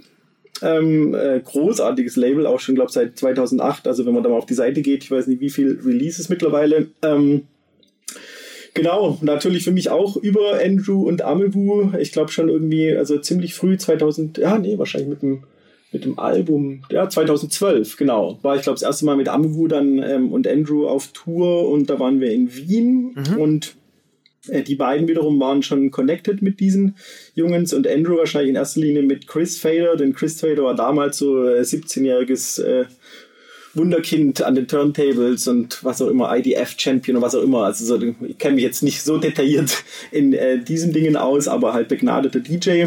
Ja, so eine, eine recht, recht große Crew äh, sehr talentierter Menschen, die äh, zum einen produzieren, zum anderen Beats machen, mischen, mastern, äh, DJs dabei und ähm, eigentlich so den, den österreichischen Hip-Hop und so richtig am Leben halten und auch zeigen, was es da für geile Sachen gibt. Und sind von mir wirklich richtig gute Freunde. Also ich hatte so einige Jahre, wo ich bis zu drei Monate aufs Jahr verteilt oder, oder, oder zwei zumindest äh, in Wien verbracht habe. Immer wieder mal zwei Wochen und drei Wochen und und so. Also ich mag die Stadt und auch die Menschen, die ich kenne dort sehr, sehr gerne. Genau, das ist die Verbindung. Also wieder Verknüpfungspunkt Andrew. genau, und ähm, so kam auch die Verknüpfung jetzt von mir aus. Ähm, okay. Also in dem ersten Gespräch mit Andrew hatte ich äh, ihn aufmerksam gemacht, nämlich auf einen Track von dir, wo er gar nicht wusste, welcher das ist. Der hieß Fail Forward und der ist Ach, auch geil. wiederum ja. auf dem neuen Album von dir drauf in der Tracklist. Das ist richtig, genau. Den, also bei, ich glaube, bei denen habe ich zwei oder dreimal, also die machen jedes Jahr so eine Compilation. Mhm. Äh, das Up heißt die, das genau. Up. Ähm, und da hatte ich genau den Fail Forward, ich weiß gar nicht, wann wir waren das, 2019? 2019. Hm? Ja. Und der Volume 9, also das ist dann immer genau. so eine Label-Compilation, die die. Genau, jedes Jahr, ich glaube so mit immer 20, 30 Beats oder sowas. Ähm, cool. Und ähm, genau, ich bin da immer gerne mit dabei, weil es mich immer so, also zu der Zeit hat es mich immer motiviert, zumindest diesen einen Beat im Jahr fertig zu machen oder so. ähm, und Fail Forward, genau, das ist so der einzige von den, also zehn Beats, die ja jetzt auf dem neuen Album sind, der tatsächlich schon existierte. Die anderen neun sind 2020 entstanden, in der ganzen Lockdown-Phase. Aber den hatte ich schon ähm, und ähm, ich weiß auch noch, dass irgendwann mal Sufi, Saft Daddy, auch Shoutout zu ihm, irgendwo war er mit im Studio und hat den auch gefeiert und irgendwie, also irgendwas, ich, wenn ich jetzt das Album anhöre, höre ich den fast schon nicht mehr, aber irgendwas hat er. Und deswegen wollte ich ihn, wollte ich ihn raufnehmen. Hast du den jetzt nochmal neu aufgenommen dafür? Mhm. Ich, also kann, ich, ich, erinnere mich nicht mehr genau, aber wahrscheinlich hat dann im Mastering äh, Graz das Ding schon nochmal angegangen. Mhm. Da guckst du jetzt wieder so, dass irgendwie alles in Lautstärkenverhältnissen. Bei einem Einzelnen muss ja auf nichts achten, aber beim Gesamtbild guckst du, dass nicht einer irgendwie 4 Dezibel lauter ist als der andere. ähm, aber so nicht mehr neu gemischt oder irgendwas dran verändert, gar nicht. Der, den habe ich einfach, da ich ihn selber noch nicht veröffentlicht hatte, aufs Album gepackt. Ja, genau. Dann hm. haben wir jetzt unser lustiges Quiz. Oh. Ja. Ähm, habt ihr Bock auf ein Quiz? Ja. Ja, Juhu. Oh, ja. Ähm, ich bin auch Motivationstrainer nebenher. Ähm, nein, das war gelogen. ähm, wir haben jetzt hier ein kleines, äh, abstruses Quiz. Ähm, ihr spielt gegeneinander. Mhm. Und ähm, ich habe Multiple-Choice-Fragen. Ähm, jeweils A, B, C. Kann man sich da jetzt so richtig blamieren und so? Ja. Ähm, einerseits, andererseits. Also ich sag mal, ein Teil der Fragen kann man gar nicht wissen. Also die Antworten kann man gar nicht okay. wissen. Dann dürft ihr abstrus rumraten. Und wenn ihr zufällig was wisst, dann könnt ihr damit äh, glänzen. Ja? Genau. Oh, das ja, heißt, ähm, die Blamiertiefe ist relativ gering, weil okay. weiß man dann kann ich nicht. entspannen. Also eigentlich kann man sich nur blamieren, deswegen ist, gehört es zum Spiel dazu. Bei mir ist immer das Schlimmste ist so Geografie, so, weißt du, also, also das, da oh. schäme ich mich immer so. Also alles, was irgendwie ja. so da, oh Gott, ja. Okay, also das Quiz mit Trommeltobi, irgendwas mit Geografie. genau. Bock auf ein Quiz? Drop Quiz. Das Quiz mit Trommeltobi und natürlich auch mit Jakob. Thema ist irgendwas mit Trommeln. Wie kam ich nur darauf? Mhm. Äh, wir wollen mal kräftig die Werbetrommel rühren. Wer gilt mit seinem Standardwerk Propaganda als Erfinder der PR? War das Richard P. PR, Public Relations? Mhm. Also wer gilt mit seinem Standardwerk Propaganda als Erfinder mhm. der Public Relations? Ist das äh, Richard Peary, mhm. John Steinbeck oder Edward Bernays? Also ich nehme B. Du nimmst John Steinbeck, okay? John Steinbeck ist doch ein Autor, oder? Hm.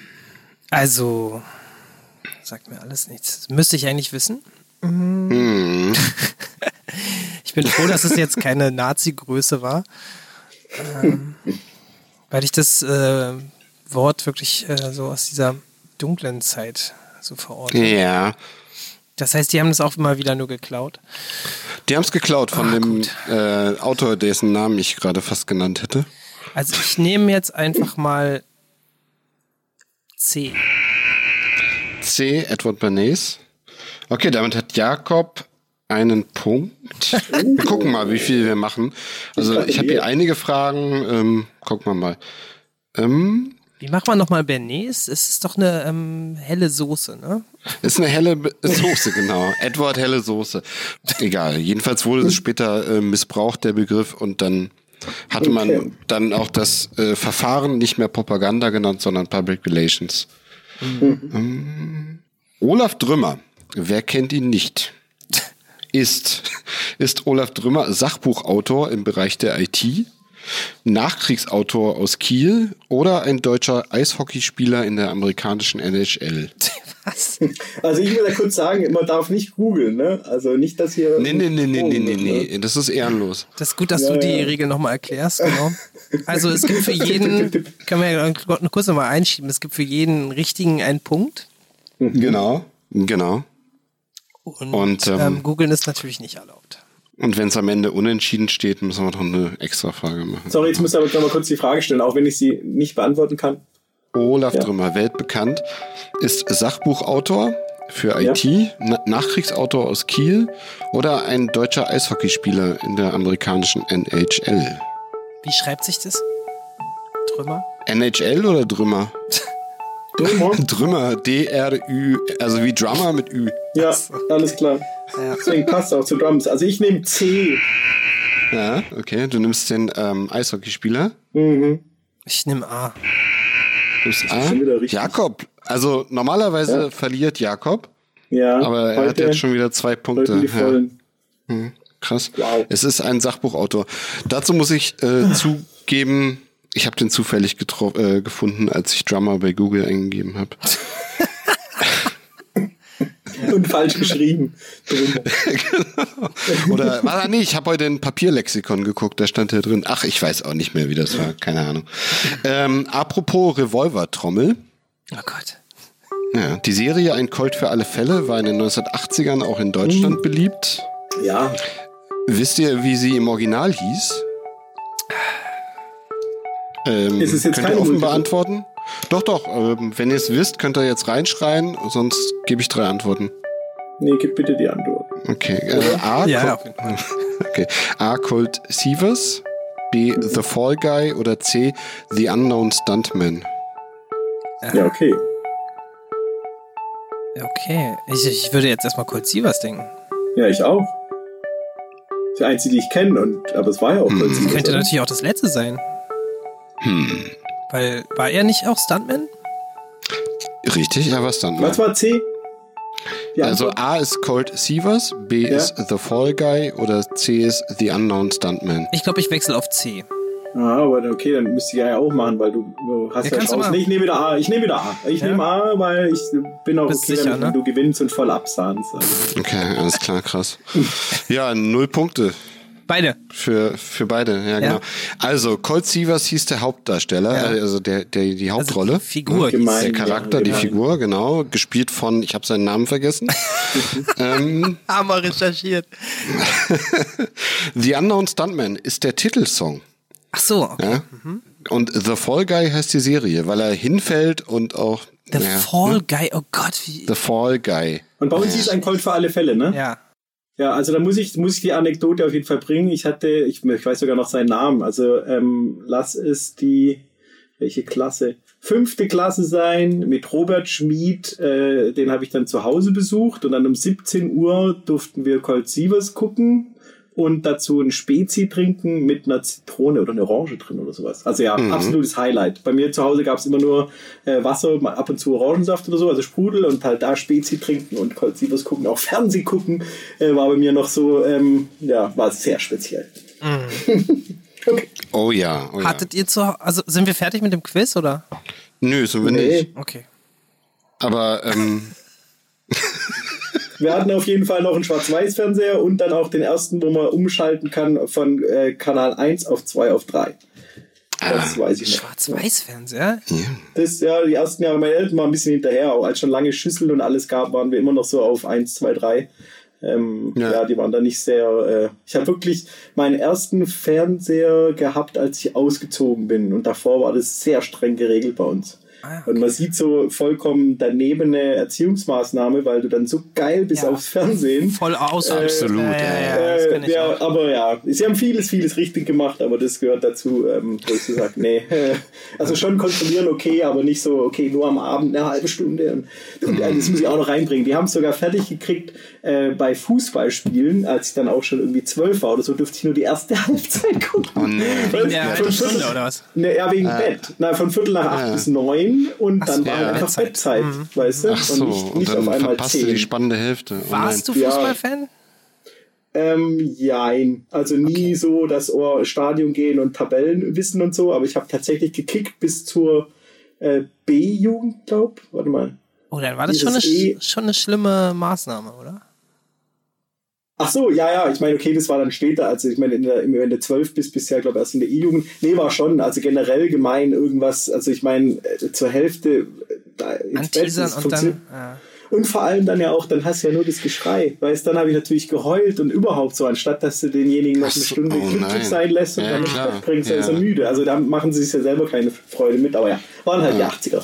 Und dann hörst du irgendwie aus dem Schlafzimmer noch, wie die Leute glücklich weitergucken und jubeln. genau. Und so. Im schlimmsten Fall. Ja, wir hatten auch lange Zeit einen Schwarz-Weiß-Fernseher und es gab ja auch nur, warte mal, wie viele Sender hatten wir? Ey, aber ich, Drei, vier, fünf Wir mit DDR ja. 1 und ich bin 2. gerade ein bisschen schockiert, weil ich dachte, meine Eltern wären schon mega alternativ gewesen und wir hatten Nee, nee, halt nee. diesen alten Sony mit fünf oder sechs fertig, also zu programmierenden Ja. Programmen. Insgesamt Ja. gab es aber nur drei plus die zwei DDR Ja. im äh, Westberlin noch. Das heißt, äh, es gab eigentlich fünf Sender. Zwei wurden sowieso Ja. in Schwarz-Weiß ausgestrahlt. Also glaube ich, ich glaube, DDR-Fernsehen gab es zu der Zeit noch gar nicht in Farbe. Hm, Nee, aber lassen wir das. Nee, ist nicht, ne? Ist nur meine Einbildung. Aber auf jeden War Fall, Farbe, war Farbe. keine Ahnung, vielleicht kam es so in Schwarz-Weiß. Aber Jakob, bist du nicht dann auch ein paar Jährchen jünger so? Also, weißt du? Naja, doch, drei, aber das ist ja. Okay, das ist jetzt Unerheblich. mehr. Äh, nee. Aber ähm, Ähm, das ist egal. Also ähm, Ja. auf Ja, jeden Fall hattet, halt- ja, hattet ihr Ja. da ähnliche Erlebnisse. Ja, ja, wir hatten immer alte Fernseher, die ersten noch mit so einem Drehrad und dann so einem Schalter, der kronk kronk Genau. gemacht hat. Genau. genau. Und der spätere war noch mit so Drückknöpfen, da hattest du sieben Programme und da konnte man draufdrücken. Krass. Aber wir Okay, nur ab. eine, nee, eine Anekdote muss ich noch kurz Ja, einwerfen. bei uns war das so, also wir waren vier Kinder, ich habe drei ältere Schwestern Mhm. und bei uns war, wie gesagt, Fernsehen so eigentlich tabu und tagsüber nicht und so. Und wenn aber beide Elternteile weg waren, haben wir natürlich Dann den Fernseher aber, ne? angemacht. Ja.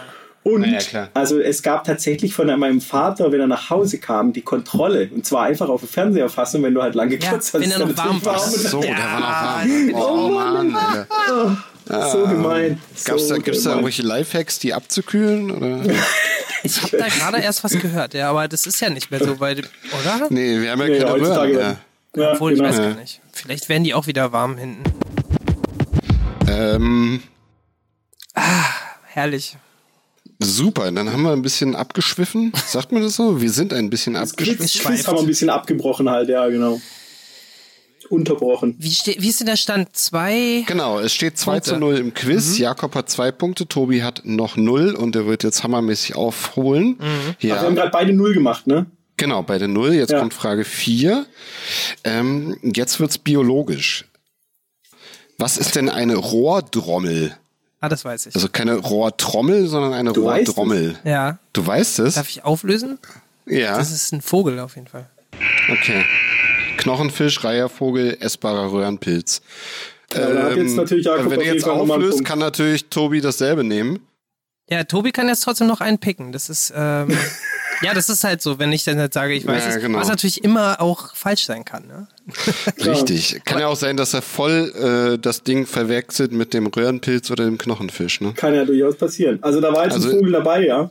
Ist es ein Knochenfisch, ein Reihervogel oder ein Röhrenpilz, ein ja das ist ein essbarer? Reihervogel, sage ich dann. Ich will auch einen Punkt haben. Gratuliere. Das ist cool, weil ich hab den ja auch. Das bringt jetzt also keinen Ausgleich. Aber das ist Ja, mal ja. wieder ein Beweis dafür, dass man ein- einfach ab und zu mal seine Schnauze halten soll. und nicht reingrätsch rufen sollen. Und 3-1 klingt Okay. auch besser als 4-0, muss ich sagen. Also, So, jetzt machen wir noch eine. Frage. Wenn jetzt Tobi den Punkt holt, Mhm. müssen wir noch eine Entscheidungsfrage bis zum Unentschieden spielen. Das stimmt, ja. Äh, dann wird's ein ehrenvolles Unentschieden. Also, ähm, das Dodge Revolution Union Movement, abgekürzt DRUM, war eine Arbeiterbewegung in Chicago, Detroit oder Cleveland. Dodge Revolution Union Movement. War das jetzt schon eine Chicago? Frage? Ja, ja. Es- Also es gab damals Dodge? eine Arbeiterbewegung, die hieß Dodge so. Revolution Ah. Union Movement. Ja, und okay. äh, wo war die tätig? In Chicago, Detroit oder Cleveland? Ähm, ja. Weißt Wer du's? fängt an? Nö, aber ich würde schon tippen. Ja, das tipp mal. Dann tipp mal. Also auf jeden Fall A oder B, Chicago und Detroit. Und ich nehme jetzt aus dem Gefühl raus Detroit. Ah, shit. Ja. Und du, Jakob? Hätte ich auch genommen. Ich dachte erst Mo du. Motor City, ähm, Dodge, Arbeiter. Ja, Ja. könnte aber auch Chicago sein, weil ich glaube, da sind auch Ja, ja, ähm, auf jeden Fall. Autowerke. Nimm doch du Chicago, Ähm, dann wird's spannend. Ja, ich nehme mal Chicago, weil es auch so eine schöne Berg Okay. ist. Es ist, ähm, kleiner Tipp, es ist alles im Rust Belt, also Autoindustrie Mhm. ist da überall potenziell möglich. Aber damit hat Tobi den zweiten Punkt. Jawohl. Nee, Denn oder? äh, Detroit war natürlich klar, richtig. Gut. Okay, so. Jetzt kriege ich noch eine Chance, Jetzt äh, kommt, auszugleichen. jetzt kommt die Ehrenchance auszugleichen. Äh, jetzt nur für dich Geografie. Ich vielleicht, aber vielleicht kann ich das jetzt mal überwinden, weißt dieses. Äh, Äh, stimmt, das Ja. Geografietrauma. Fail forward. Warst du in der Geografie schlecht in der Schule? voll Erdkunde, ja. Also es ist schlimmerweise, obwohl mich die Welt interessiert, aber hat es mich nie interessiert, ob ich zeigen kann, wo irgendwas ist oder sonst irgendwie. Ja, dieses Aber ganze ja. auswendig lernen, ne? Das Genau. Ist, äh, ja, war auch nicht mehr. Ja. Ähm, also, es gibt die weltberühmten Drum Islands. Okay, wo waren die nochmal? Sind die ähm, in der irischen See, in Nordkanada oder in den kleinen Antillen? Alter. Das kann, Nochmal die drei. ja. Irische See, Mhm. Nordkanada, kleine Antillen. Und die heißen Drum Islands. Drum Islands heißen die. Ich genau. nehme B. B war äh, Kanada. Kanada. Nordkanada, genau. Ich nehme einfach jetzt mal Antillen, weil es so exotisch klingt. Alles klar. Ähm, gut, dann steht's 3 zu 3. Ich würde Jawohl. sagen, das ist unser Ja, erstes geil. offizielles Unentschieden. Boah, ich hab voll aufgeholt. Das war so ein richtiges Nice. äh, ja, es war spannend. Das. VfB Stuttgart-Spiel oder so. Das wäre übrigens auch die Frage gewesen von mir. Für für welche Mannschaft dein Herz damals? Ähm, ja, das ist auch. Gab es also, da noch die äh, Kickers damals, oder? Schon, aber da muss ich ganz ehrliche Meinung sagen, in dem Alter, wo ich angefangen habe, war ich einfach Fan von dem, der Tabellenführer war. Und das ist halt Bayern. Ach komm. Äh, Okay. Deswegen, Das schneiden deswegen ich höre raus. gleich auf, auf Fußball zu reden, genau, weil so Bayern-Fan und Schwabe, so jetzt wie ich vollkommen, jetzt schalten alle ab. Auf jeden Scheiße, Fall. ey. Jetzt wollte ich Na, eigentlich, noch, eigentlich noch auf diese Zeit zu sprechen kommen in Stuttgart. ähm, aber ganz ehrlich, also so unter Musikern kenne ich schon Leute, die Fußball verrückt sind. Auf jeden Fall. Auch gerade so die ganz bekannten Leute. Aber die ähm, so mit mir befreundet waren oder sind, Mhm. eigentlich alle nicht. Und das finde ich auch eigentlich immer einen ganz sympathischen Zug, da nicht so ein Fantum zu haben, weil wenn man Musikfan ist, gleichzeitig Fußballfan, ich finde, es widerspricht sich schon ein bisschen auch.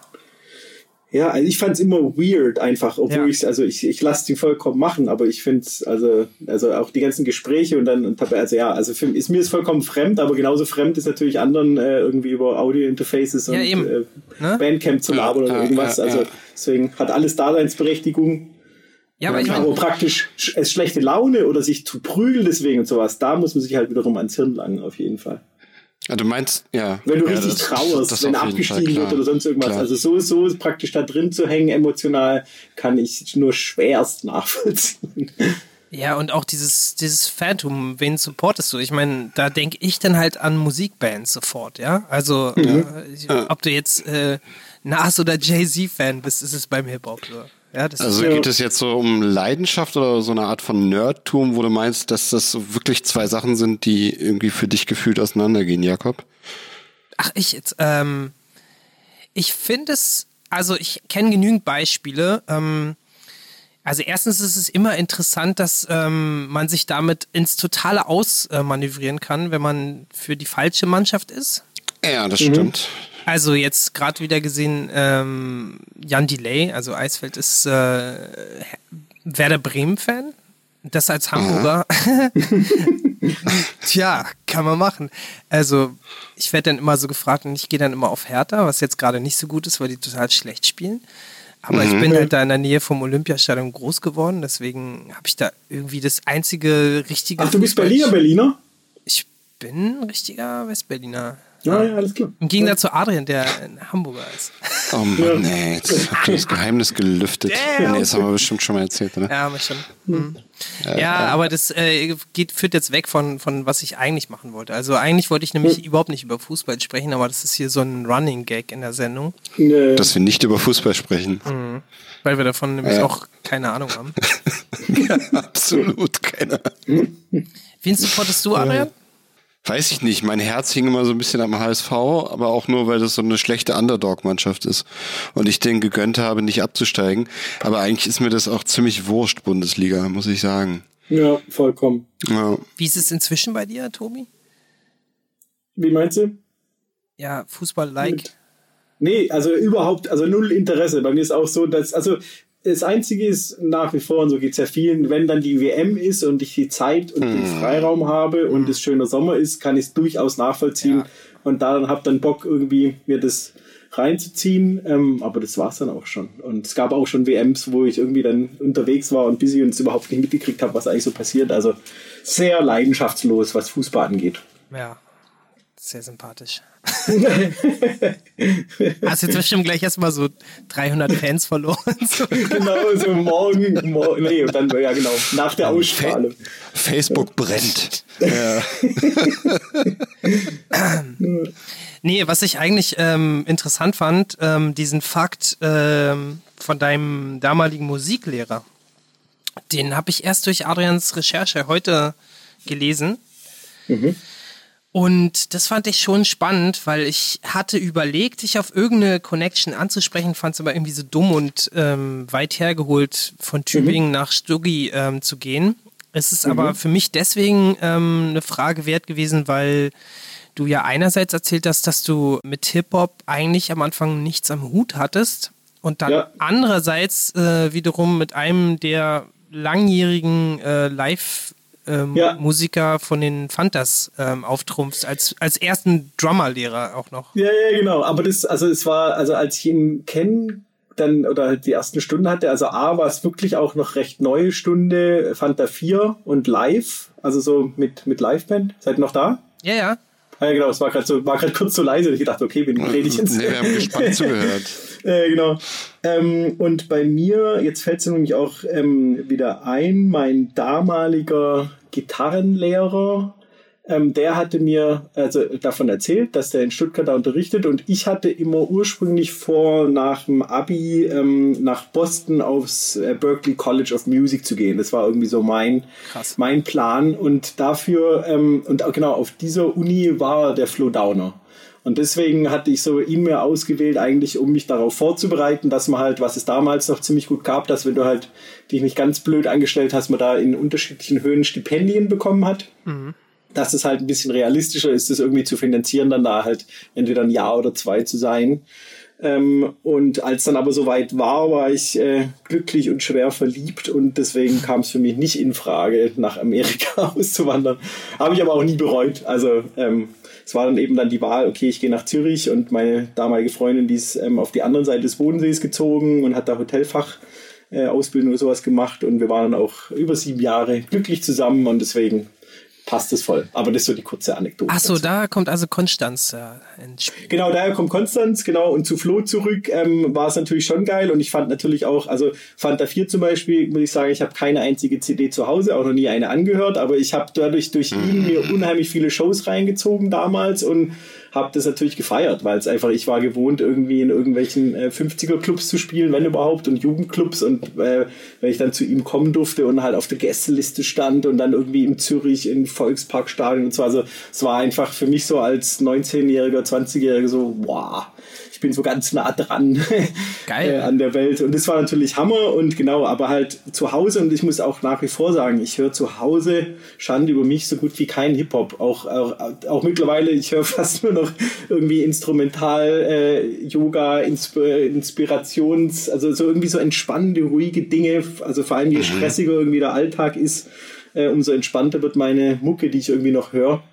Also ich bin überhaupt nicht der Typ, der zu Hause so viel Hip-Hop pumpt, weil ich es eben auch so durch den Job dann, äh, äh, durch den Job irgendwie äh, jedes Wochenende in irgendeiner Form oder die Veranstaltung und so ja eh hab und auch mit viel Information, viel Inhalt und so und ich höre fast nur noch Instrumentalmucke Okay, ja. zu Hause.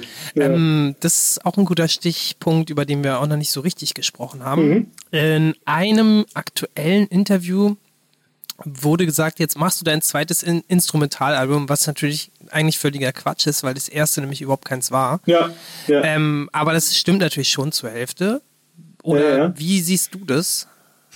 Ja, genau, es war halt wirklich halb-halb. Also ich hatte es geplant als Instrumentalalbum, so für mich, weil halt, ich war wirklich, ich muss so sagen, ich habe mit so kleinem Ego und Selbstbewusstsein das auch nach wie vor, wenn ich mir halt irgendwelche Producer, wie gerade jetzt ein Soft Daddy oder wo auch immer mal hinguckt, so, ähm, ich bin einfach jemand, der mit, äh, mit dem arbeitet, was er kann und äh, aus, was aus mir rauskommt. Also sprich, ähm, es ist, äh, ja, ich gucke eher zu, zu anderen Producern äh, sehr von unten nach oben und bewundere, was die so treiben und ne, habe mich so nie so richtig ernst genommen. Ist auch nach wie vor so. Ich werde ein bisschen besser drin, weil ich mittlerweile auch weiß, okay, das und das kann ich.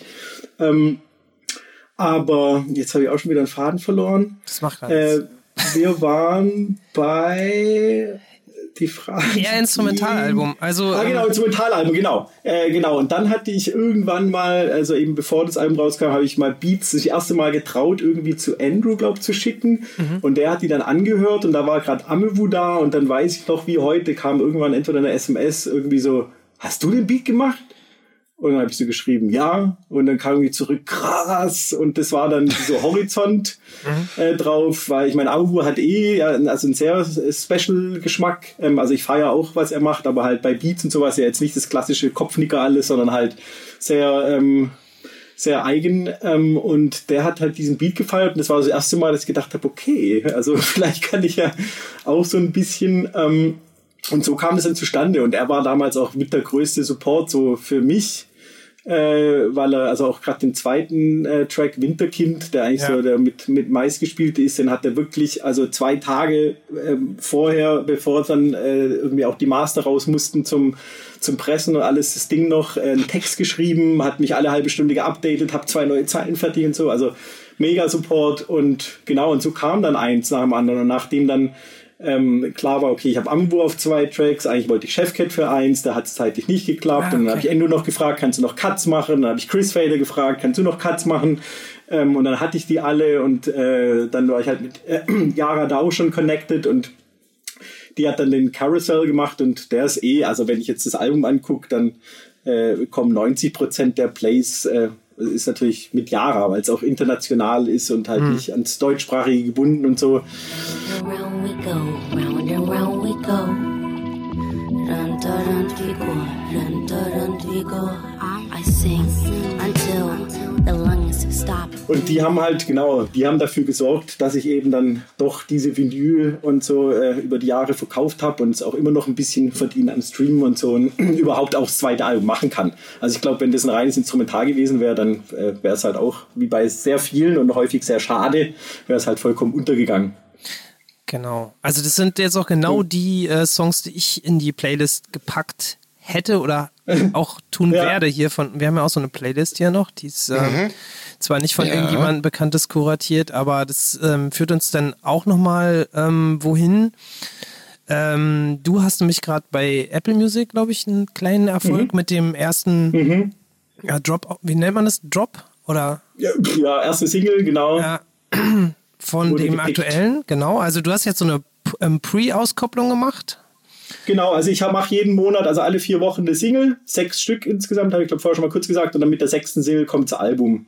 Das ist halt so, also so Dinge, an die ich früher nie gedacht hätte und auch eigentlich, also ich persönlich, sag mal, mein liebstes Ding wäre, jeder kennt Trommeltobi und hier kommt einfach Bam, hier ist das Album, auch ohne irgendeine Ja. Vorwerbung oder Ankündigung, sieben Tage, drei Tage, aber so Ja. funktioniert es halt leider nicht, vor allem wenn dich, äh, so wie auch bei mir, dich der Großteil ähm, der Bevölkerung noch nicht kennt ähm, ist es wirklich so, dass man in 2021 äh, es macht über Singles und äh, da dann die halt rechtzeitig anliefert bei Spotify und iTunes und überhaupt Apple Music. Äh, Im besten Fall hast du irgendwelche guten Connections oder eine gute Promo-Agentur und wenn du dann Glück hast und da es Leute feiern, dann äh, packen die dich halt in diese Kuratoren-Playlisten. Und das führt dann einfach wirklich zu, zu, zu Plays, während es ansonsten halt einfach untergehen kann, weil jeder weiß ja, wie viel heutzutage äh, fast täglich oder zumindest jeden Freitag veröffentlicht wird. Da kommt da kein Mensch hinterher. Ja. Ähm, genau diese Playlist, also kann man sich sehr einfach vorstellen, haben dann einfach weltweit sehr viele ähm, Leute, die die auf ihrem Handy und sonst irgendwo haben und jeden Tag hören und im Hintergrund oder zur Arbeit oder zum Sport oder zum Yoga und so. Und wenn du da halt drin landest, hast du einfach ein, eine viel größere Reichweite.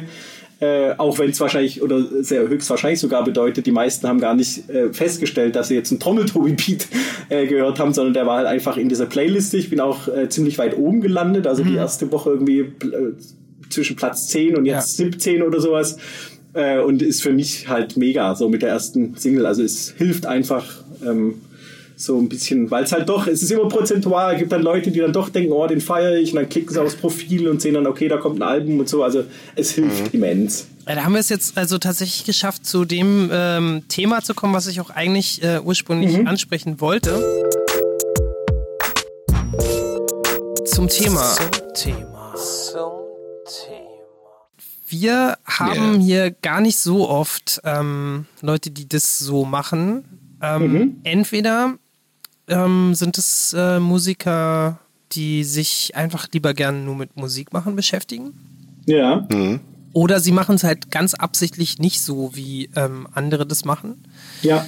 Ähm, nun kann man ja von Absicht auch immer gar nicht so sprechen, aber was ich schon im Vorfeld halt, du hattest es im, im Vorgespräch schon erwähnt, ähm, schon mal spannend finde, ist, A, veröffentlichst du das ähm, Album, was denn da heißt? Will be okay.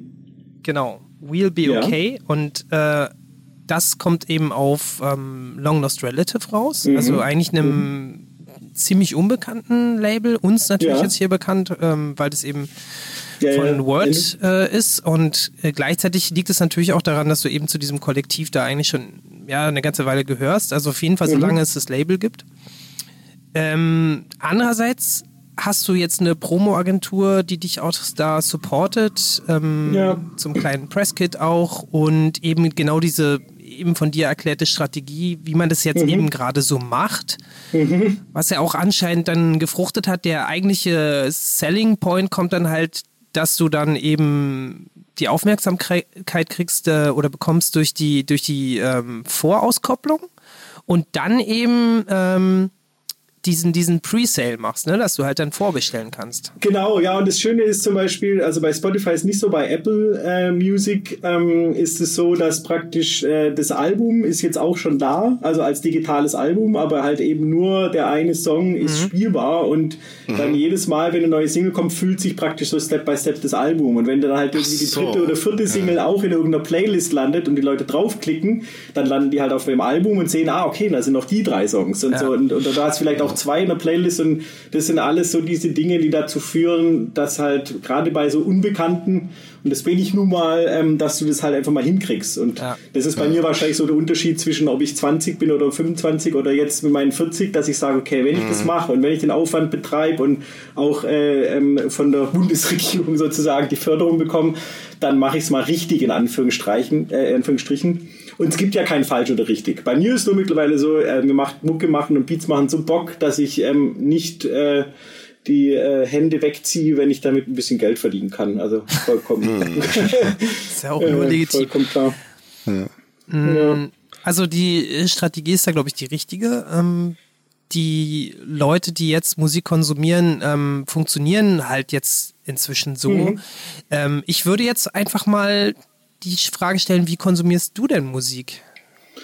Ja, habe ich ja vorher schon angedeutet. Also sehr unkonventionell und, äh, oder wie soll ich sagen, also ich, ich schon immer sehr speziell gewesen. Also ich kenne häufig von auch Alben, die ich mega feier, kenne ich die Namen von Produzenten nicht. Also ich habe Sachen nicht, also ich, äh, ja, in welche Sachen ich mich nerdisch äh, reinfuchse oder was mich interessiert, ist immer speziell und grenzt immer vieles aus.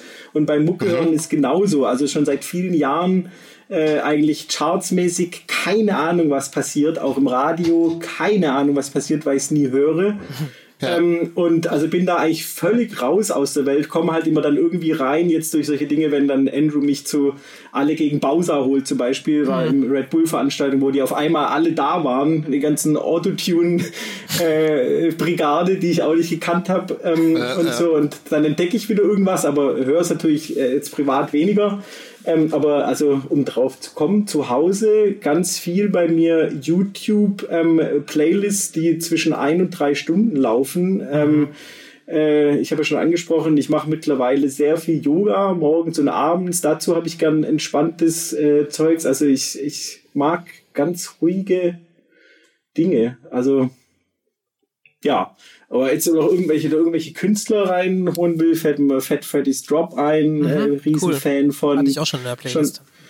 Genau, seit äh, langer Zeit. Also es gibt schon immer, und ich habe natürlich auch Freunde, die mir irgendwas zeigen und so, aber ich, ähm, ja, ich, ich, ich habe irgendwie so viel Mucke normalerweise um die Ohren und vor allem, wenn ich dann, wenn ich ein Album mache, dann höre ich tatsächlich nur meine Mucke und jetzt nicht, weil egozentrisch so, oh, das Geilste, sondern es ist eher so, ich möchte nicht so viele andere Sachen und dann wieder denken, oh, wie scheiße ist eigentlich meins. Das ist so eher der äh, Gedanke, wenn du halt die geilen Produktionen irgendwie anhörst, sondern fokussiere ich mich vollkommen auf meine Mucke und höre meine eigenen Beats und Songs x-mal an. Ja. Und ähm, ja, und ansonsten wirklich eher instrumental und ruhig ähm, Background-Geplätscher als jetzt irgendwas, was ich fokussiert anhöre.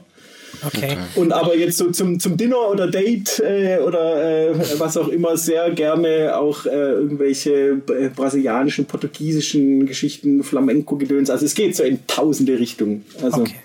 ja. Okay. Also das beobachte ich auch viel, dass ähm, Artists, die wirklich super talentiert sind, eigentlich nicht so viel Input von außen haben wollen, weil dieses Vergleichen sich manchmal, glaube ich, nicht gut einfühlt. Aber ich sehe auch andererseits, dass ähm, gerade jetzt hier auch mit, mit Word damals passiert, auf alte Sachen angesprochen, manchmal so ein bisschen, also nicht manchmal, sondern fast alle Ja. Artists können ihre alten Sachen dann nicht so gut hören. Nee, das bei mir zum Glück nicht. Und das weiß ich auch, dass, also, dass es immer so bleiben wird. Also, weil bei mir auch, was ich in den 80ern gefeiert habe und so, ich immer noch mag. Äh, Also irgendwelche Dinger, die eigentlich, äh, ja, das ist bei mir so. Und deswegen ist, ja, ich bin halt so wirklich noch Albummensch, so bin ich aufgewachsen. Deswegen war mir auch so dieses Single für Single eigentlich sehr zuwider, weil ich so ein, ich finde viel mehr Kunst darin, wenn man halt wirklich ein Album versucht zu machen, wo irgendwie so ein Faden drin ist und das so in einem Stück anhörst, wo alles so ein bisschen zusammenpasst oder so. Ähm, und äh, ja, also Le äh, soundtechnisch ähm, eher so, oh Gott, ja, aber halt so generell immer noch bin ich wirklich, also äh, stolz ist ein blödes Wort, aber ich mag das Album, kann es auch immer wieder noch anhören und das wird jetzt mit dem, es jetzt rauskommt, wird es genauso sein. Es ist halt einfach immer so eine Bestandsaufnahme, was ich so mit meinen äh, begrenzten Talent und begrenzten technischen Möglichkeiten halt hinkriege. das ist das Produkt. So. Aber ich mag es immer noch. Also ja, ich, alles, was ich rausgehauen habe, kann ich anhören. Ähm, genau, einziger, einziger, ja, also muss ich auch, weil vorher kurz, kurz angesprochen, Horizont ist so ein Ding, ich liebe diesen Song. Und leider gibt's dann sehr, also ein, ein Video zu, äh, das auch, also in Amewu kann sich's nicht reinziehen und äh, also ich kann es nachvollziehen. Bei mir war das halt damals so, da hat mich ein, ein, ein Student, der praktisch ähm, äh, der hat eine Abschlussarbeit äh, im, ich weiß nicht in welchem Studium, also Film, irgendwas Studium, hat er mich angesprochen, wollte ein Video dazu machen. Und ich war da eh halt eh auch äh, No Name und überhaupt und fand das sehr cool. Und der hat dann ein Video zugemacht und es hat natürlich auch spezielle Kri- Kriterien, wenn es dann um Uni und so geht. Und der einzige Fehler, den ich wahrscheinlich gemacht habe, dass ich ein offizielles Video draus gemacht habe. Ich hätte einfach ihn das Video machen lassen sollen. Weil es halt eigentlich, es ist ein sehr starker Song textlich und das, ähm, das Video dazu ist so äh, bildlich, plakativ, dass es äh, eher so äh, ist, vor allem heute, sorry, Julian, also ich habe schon, ich habe den Typen, der war 19 und halt voll mit Drive, der hat sehr gefeiert, aber es ist leider so, dass ich halt den Song, ich kann den nicht teilen und so, ein Amewu ist immer so, oh Gott und so, weil das Video einfach geht einfach nicht. Okay, aber Da das, dazu. das ist ähm, vielleicht auch was, was mit Videos prinzipiell so ist. Ähm, was ich halt gut finde immer ist, wenn es halt überhaupt erstmal ein Video gibt. Das ist Ja, halt auch klar. so eine Marketing-Sache, dass halt Sachen viral gehen, die halt auch visuell sind meistens. Ja, ja, ja, es hätte halt, ein, ja, es wäre schön, wenn es ein cooleres wäre. Und ich meine, das ist halt einfach das Ding. Amwu, äh, wer ihn kennt, ist halt einfach wirklich ist super äh, anspruchsvoll und ähm, aber andererseits dann halt wieder zum Teil schwer, ihn dann für irgendwie sowas zu gewinnen. Also sprich zu sagen, okay, komm, wir machen das so und so. Also es war einfach ein heikles Ding. Ja. Aber es hatte dann auch Juice, hatte das irgendwie ähm, rausgehauen und so. Und es hat mir natürlich was gebracht, aber es ist jetzt nicht so. Ich fände es halt geil, wenn das Video so geil wäre, wie eigentlich äh, der Song, beziehungsweise was er halt, was Amewu draus gemacht hat. Da wird es ja erst ein Song und ähm, textlich und inhaltlich finde ich ihn nach wie vor sehr gut. Wie die Juice hatte das gefeatured, oder? Genau, die hatten das Video äh, rausgehauen sozusagen, ähm, was dann auch bedeutet hat, statt dass ich halt irgendwie 187 Klicks habe, waren es dann irgendwie schnell 30, 40.000 oder sowas. Ja, das ich weiß nicht, wo es, jetzt steht. Das hatte ist- schon was gebracht Ja, das damals. ist eben genau der Punkt. Ne? Also Ja. hätten die den Song überhaupt befeuert, wenn es kein Video gegeben hätte. Ach so, ja, genau. Nee, wahrscheinlich nicht. Hm. Genau. Ja. ja, das ist halt immer so die, die, die Schere. Bei mir ist so, ich bin, ähm, bin visuell, wie soll ich sagen, also auch ich bin ja aufgewachsen eigentlich in der Zeit, wo MTV und so losging und wer, die, also, wer diese Videos noch kennt von damals, das war ja alles des Grauens. Deswegen war mir so, wenn irgendwie, wenn das ein vernünftiger Schnitt ist und nicht irgendwelche hässlichen Dinge, war ich schon glücklich mit. Also ich hatte einfach keinen riesen Anspruch. Mittlerweile ist schon anders, dass ich mir schon auch sage, okay, wenn ein Video machst, äh, macht es halt Sinn, wenn es irgendwie, wenn es halt cool ist. Was, wer auch immer entscheidet, was cool ist. Wie, Ja, siehst, wie siehst du das, Adrian? Videos? Videos. Ähm, ja, ich habe da so eine Entwicklung gesehen, dass Videos, also das, sagen wir mal so, anspruchsvolle Videos wieder wichtiger geworden sind. Ähm, Es gab ja irgendwann Mitte, Ende 90er eine Hochphase, wo Ja, es geile. Arthouse-Videos gab. Äh, 80er war, möchte ich nicht drüber reden. Also gab auch geile Ausnahmen in den 80ern, aber Genau, also Mitte, Ende 90er gab's richtig geile Arzi-Fazi-Videos äh, und danach wurden so Videos ziemlich egal. Also die waren dann wie so ein Verkaufsvehikel, wie Klingeltöne. Wo bist du ne? jetzt ähm, äh, zeitlich? 2000er, 2000er. Okay. So, also Sehe ich völlig anders Das- übrigens. Also das ja, ähm, okay. Ähm, aber äh, ich bin ja auch äh, damals zu der Zeit noch gar nicht so mit Hip-Hop ähm, sozialisiert gewesen, außer Dre, Public Enemy, Ice Cube und so okay, weiter und so außer fort. die Classics, ja. Aber Ja, Außer äh, die war's mir Classics. auch, ja. äh, ich war ja halt früher halt da eher so die, die Metal-Nase und ähm, Metal- und Indie-Nase. Aber jetzt, jetzt mal ganz im Ernst. Einer von euch, Ja. einer von euch beiden, weil zeitlich sind wir da Ja. nicht so weit auseinander und ihr seid da eher näher dran noch als ich. Ja. Also, wollt ihr mir erzählen, dass ihr keine Michael Jackson Videos gesehen habt? Nee, also erst viel später bewusst, ähm, beziehungsweise wenn ich wo zu Besuch war, vielleicht im Hintergrund, als ich noch klein war. Aber ich bin ohne Musikfernsehen aufgewachsen. Also Kabelfernsehen, Musikfernsehen, das gab's bei mir zu Hause nicht. Das gab's immer nur, wenn ich woanders zu Besuch war. Und deswegen habe ich das dann erst später bei anderen zu Besuch äh, bewusst wahrgenommen, als ich am Pubertieren war, 14 Ja, aufwärts. ist bei mir auf jeden Fall ähnlich. Hat man ja schon das Fernsehthema, also waren auch erst wirklich. Ja, aber Genau. 14 aufwärts Später. ist ja auch die Zeit, Ja. wo du anfängst, deine ersten Platten zu kaufen, Jungs. Also aber jetzt bei mal- mir war Michael ja, aber Jackson da war bei mir Michael nicht, Jackson nicht schon nee. durch. Das hat, das hat mein kleiner Bruder gehört zu der Zeit. ja gut. So, Michael Jackson ist für mich, äh, zu, da, da war ich zwischen sechs und neun Jahren. als Aber es gibt Michael auch. Metal-Bands, also jetzt sehr bekannte, große, über die wir jetzt nicht Ja. reden müssen, ähm, die auch also wahnsinnig viel Verkäufe garantiert nur hatten, weil die bei MTV und ähm, V- VH1 Ja, gelaufen klar. sind. Aber Auf da sind wir ja dann wieder bei dieser Hochzeit. Also ähm, Anfang, Mitte, Ende 90er, Soundgarden und Nirvana zum Beispiel Ja, hatten klasse bitte. Videos. Ja. Ja. So, ja. Ja, die Ja. hatten sogar dann das Unplugged. Da können wir eigentlich auch dann Ja. hinsteuern jetzt, nämlich weil Mhm. was ich bei dir eben auch sehe, ist, dass du es irgendwie anscheinend auch begriffen hast, dass das ähm, wichtig ist, weil du hast jetzt so eine Serie gehabt, die mir sehr gut gefallen hat. Die habe ich schon vor einiger Zeit gesehen. Irgendwer hat mich äh, auch darauf aufmerksam gemacht. Die, das Mhm. ist diese Play-Along-Videos. Ah, Shut Up and Groove. Genau, danke Ja, die schön. sind super.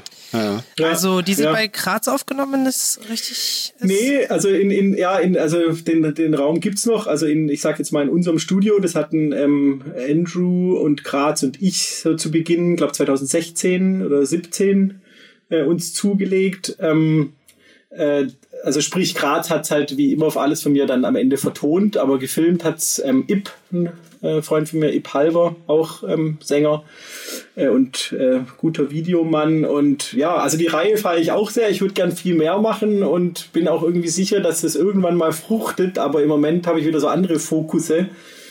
Ähm, und es ist halt auch da natürlich schwierig oder ich mache ja, wie gesagt, nicht diese Arbeit mit Stories und Instagram und permanent irgendwie, um halt Sachen da in die Richtung voranzubringen. Aber genau, generell feiere ich sehr und die Idee war einfach auch da halt einfach so ein bisschen äh, darzustellen, was ich so treibe eigentlich und auch halt äh, nicht das höher, schneller, weiter und boah und äh, Technik und überhaupt, sondern halt einfach Mucke, die ich mag und wie man das live so gestalten kann halt. Aber halt auch schon wieder nerdy. Also es ist einfach, es wird nerdy bleiben. Es, sind, es wird nicht die Masse Ja. äh, sich auf einmal äh, solche Trommler-Videos reinziehen und äh, das ist mir auch vollkommen bewusst. Vielleicht, ähm, um das, äh, das Nerdige dabei zu erklären, ich versuche gerade mal hier nach den letzten, den ich mir angeguckt habe. Ja. Ähm, also erstens äh, Training Day, äh, einer meiner Lieblingssongs von äh, Amovu. Okay, kennt ähm, wahrscheinlich jemand, der in Deutschrap ist. Aber Ja. was ich super spannend fand, weil du auch irgendwo in der ähm, Beschreibung des Videos schreibst, dass es ähm, Beats sind von befreundeten Artists, weil du musst ja irgendwie auch die Rechte haben, um. Also Ja, ja, ja. wir können es ja nochmal kurz erklären, was du da machst. Ja, mach mal bitte. Für jemanden, der das noch nie gesehen hat. ich jetzt Ja, mach mal ruhig. Ach so, okay, genau. Also Shut Up and Groove kam mir so, also vor allem, also in erster Linie hat es mich angetrieben, A, ein bisschen zu zeigen, was ich mache und B, dass ich generell 99% der Drum-Videos, die so existieren, immer nicht feier, weil auch Musik, die Drummer auswählen, wo sie Videos zu machen, meist grauenvoll ist und immer noch, also für meinen Geschmack, sage ich jetzt mal, ein äh, bisschen, äh, ja, nicht, nicht mein Style und da wollte ich einfach Videos machen ähm, äh, und die, die darstellen. Es ist jetzt auch in der ersten Runde in erster Linie mit Künstlern, mit denen ich zusammenarbeite, auch live und so. Ähm, wie sich das gestaltet. Und es ist eben häufig Drums over Beats, äh, nennt sich das. Also, dass im Prinzip so vom, von der Originalproduktion läuft fast alles mit und ich holz einfach drüber, sozusagen. Äh, bis auf bei dem, äh, bei dem Yara Bravo Ding, da hatte ich die, aber liegt häufig dran, also ich würde es auch anders machen, häufig kriegt man halt die Einzelspuren nicht mehr äh, von den Beats und wo das, äh, wo, wo ich sie hab, da kann ich es dann eben machen, dass du entweder alles rausnimmst oder Kick und Snare und so. Ähm, genau bei dem I Found Love ist es so, bei allen anderen spiele ich im Prinzip über die Beats rüber und Graz kann dann beim Mixen natürlich schon, da sind ja die Drums auch ein bisschen hervorgehoben.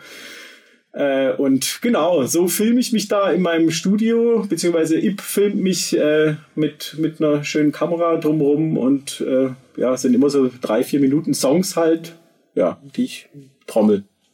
Also da merkt man auf jeden Fall, dass der ähm, Sprung vom damaligen Show äh, Reel äh, Ja. zu jetzt, ähm, was die Ansprüche angeht, auch schon ein bisschen gewachsen ist. Also du hast dich schon irgendwie, Ja. dann hast du dann überlegt, dass du dir dann jemanden nimmst, der, der da mit Voll. der Kamera ein bisschen. Es ist halt, es ist immer mit, mit Kosten verbunden, muss man Ja, einfach klar, sagen. Also ich, bei mir ist auch so, ich kann nicht, also weißt du, dass so alle möglichen Homies, die andauernd für dich Dinge für Umme machen und aber selber haben sie ja wirklich nichts davon, weil niemand wird am Ende googeln, wer hat das Video geschossen oder wer hat den Sound gemacht. Und äh, sprich, ich habe da halt, also ich äh, bezahle für die immer noch einen Freundespreis und so, aber das war mir halt klar so. Ähm, du musst da ähm, an gewissen Punkten Geld in die Hand nehmen, was jetzt nicht immer heißt, dadurch wird's besser, ist ja gar nicht, sondern einfach die Leute, die es auch sonst häufig für mich für Umme irgendwelche Sachen machen, die einfach mal bezahlen zu können. Ähm, und genau, weil solche Drum-Videos hatte ich schon 2012 welche gemacht, halt in miserabelster Qualität. Und das ist halt so das Ding. Also wie mit allem. So, du, du kannst nicht irgendwas heutzutage verbreiten, was nicht irgendwie einigermaßen aussieht oder klingt. Das geht einfach nicht. aber in dem Fall äh, hat es halt eben beides funktioniert. Ja, Das ist genau. halt das, hat auch funktioniert. Das, genau, das wusste ich so von vornherein zumindest, also dass Graz abliefert und dass auch die Kamera schön wird.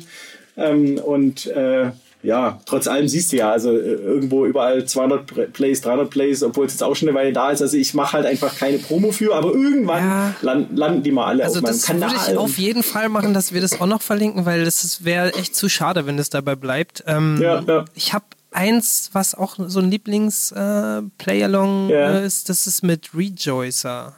Ja, oh ja, ja. Kannst Neo du mal erzählen, wie, wie, wie bist du denn mit denen verblieben? Ja, ähm, Rejoicer ist auch über Andrew natürlich. Ähm, wir alle auch schon lange befreundet. Wie das im Original zustande kam, weiß ich schon fast nicht mehr. Aber also ähm, das ist da wiederum, äh, also genau, in Wien ist es das Down Sanders Label, in äh, Tel Aviv, Israel ist es Raw Tapes, auch großartiges Label. Rejoice wiederum selbst ist ja jetzt, glaube für drei Alben bei ähm, Stones Throw Ah ja, genau. ähm, Deswegen gesigned. ist es jetzt auch auf meinem Radar. Hm? Ja, genau. Und also sowohl er und also Buttering Trio ist er von, auch großartige Band, also, wie ich schon sagt, zu dritt. Und ähm, Karen war damals seine Freundin, die ist die Sängerin im Buttering Trio und Rejoicer. Ähm, die waren also schon mehrfach und auch schon gewohnt in Berlin. Äh, Andrew wiederum war auch schon häufiger dort. Ich war jetzt noch nie äh, dort zu Besuch. Ähm, Also aber kommen so aus die- Israel, oder? Genau, kommen okay, aus cool. äh, Israel. Ich habe sie kennengelernt, als sie dann auch mal länger in Berlin waren und so. Und äh, ja, Diese Tel Aviv. Connection irgendwie, oder? Ja, ganz genau. Ah, okay, cool. Also Tel Ähm, Aviv ja. ist, äh, ich wusste es ganz lange nicht, äh, voll die Mega-Metropole Ja. für, für alles ziemlich so, Ja. so, so, wie soll man sagen, ähm, temporär eigentlich äh, fast das interessanteste elektronische Zeug so auf der Welt. Ja, es ist vollkommen, also vollkommen abgefahren und also ohne jetzt zu übertreiben und leider wird es nicht verstehen, weil er äh, sich keinen deutschen Podcast Ja. anhört, aber Rejoicer und auch Karen wirklich Genius. Also die Ja, sind so, also so auf, auf einem ganz, ganz anderen Level. Auch der Output von, äh, von Rejoicer selbst ist es, also für mich ist vollkommen unerklärlich, wie der diese ganzen Dinge macht in seinem Leben, weil er wirklich, also ja, nebst einem Album äh, permanent äh, neue Dinge und mit Buttering Trio und dann das Label, wo er mit dabei ist und also tausende Dinge und alles immer auf höchstem Level. Also ja, äh, mega Respekt vor. Und ich habe schon das ist halt so das Ding, auch so in der Untergrund, in Anführungsstrichen Hip-Hop-Szene, so, es gibt unheimlich viele Leute, sehr tal- talentiert, die aber halt so ähm, durchs Leben und so ein bisschen gehindert sind oder sich selbst im Weg und so. Und ich habe schon immer versucht, mich an irgendwelche Leute ranzuhängen, wo ich so sehe, Mann, so, weißt die haben den Drive und äh, Ja. kriegen die Struktur hin und zu organisieren, weil das ist halt eigentlich das, was bei 90 Prozent, es dann hapert. So. Ja, auf jeden Dass Fall. halt entweder halt ähm, wirklich durch die eigene Psychologie ähm, nicht, nicht, nicht klarkommen oder was auch immer es für Gründe sind. Ähm, oder das viel zu geringe Ego und überhaupt, ähm, dass es halt nicht vorangeht einfach. Und bei mir war schon immer so, ich will für mich und für alle in meinem Umfeld will ich eigentlich, ähm, dass es noch besser vorangeht, weil es alle verdient haben so. Also zumindest von, von der Qualität äh, des Künstlerischen, sage ich jetzt mal. True that. Ja.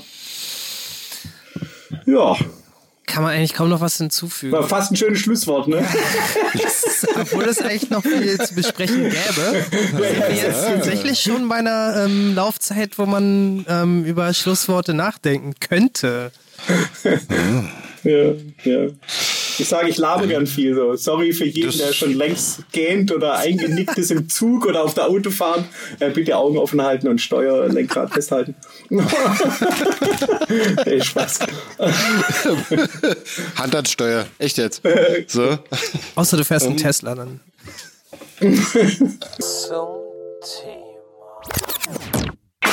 Das war jetzt auf jeden Fall das Schlusswort für dieses Thema. Es hapert nämlich ganz oft daran, dass mir manchmal unbegreiflich ist, wie super krasse Artists halt irgendwie es nicht schaffen, ähm, erstens in diese Playlist zu kommen und dann auch einfach so, so Word of Mouth mäßig ähm, ja, Ja. In, in, in aller Munde zu sein einfach, ja. Also ich sehe es immer so, wenn man jetzt meine Mama nicht kennt, dann ist es halt unbekannt. Und ähm, vielleicht kann man aber auch dann nochmal so ein bisschen irgendwie dafür Werbung jetzt hier machen und ähm, ich glaube, dass du da aber auf dem richtigen Weg bist. Ja, ja, ich versuch's, wie gesagt, zumindest war ich auch. Also, ja, ich gehöre generell auch zu denen. Also, ich, das Schönste am Leben für mich ist das Leben, weißt und Freude treffen und sozialisieren und so. Zum Glück äh, habe ich nicht irgendwelche Riesenprobleme mit mir selbst, was ja auch einfach viele haben, kann man durchaus ansprechen und so. Also einfach, wo du weißt, es sind die Dinge im Weg. So einfach, äh, Ja. Äh, was, was ja auch häufig wiederum, da gibt's ja definitiv einen Zusammenhang so mit dem Kreativen und wenn halt irgendwelche krasse Sachen machen, häufig haben sie irgendeine krasse Geschichte oder eine Erfahrung oder irgendwelche Traumata, Ja, also da ja, gibt's ja. definitiv Zusammenhänge mit diesem Ganzen. Ähm, deswegen ist bei mir schon lange nicht mehr, dass es mich nicht wundert. Ähm, äh, oder auch viele einfach nicht geschaffen sind so für die nächsten Schritte des Erfolgs, wenn dann halt einfach Ja. so wie jetzt halt so Sachen kommen, Interviews und man muss über sich labern und man muss, also es sind einfach viele Hürden, sag ich mal, Ja. Ähm, und äh, genau wie du gesagt hast, häufig ist es einfach schade, weil so Sachen halt hinzukriegen, dass man versucht, zumindest äh, rechtzeitig Sachen einzusenden, damit man irgendwelche Playlist-Chancen hat. Also es sind häufig Dinge, ähm, die dann, äh, ja, dann soll es zumindest jemand haben, der das für dich macht, weil es halt so schade ist, dass so viele Dinge untergehen. Ja. Oder, oder es, also was ich halt auch sehe, ist, ähm, dass du jemanden hast, der einfach daneben sitzt und jetzt einfach mal gesagt hätte, Junge, die Single heißt Elevate Yourself. Warum hast du das nicht in den ersten drei Minuten gesagt?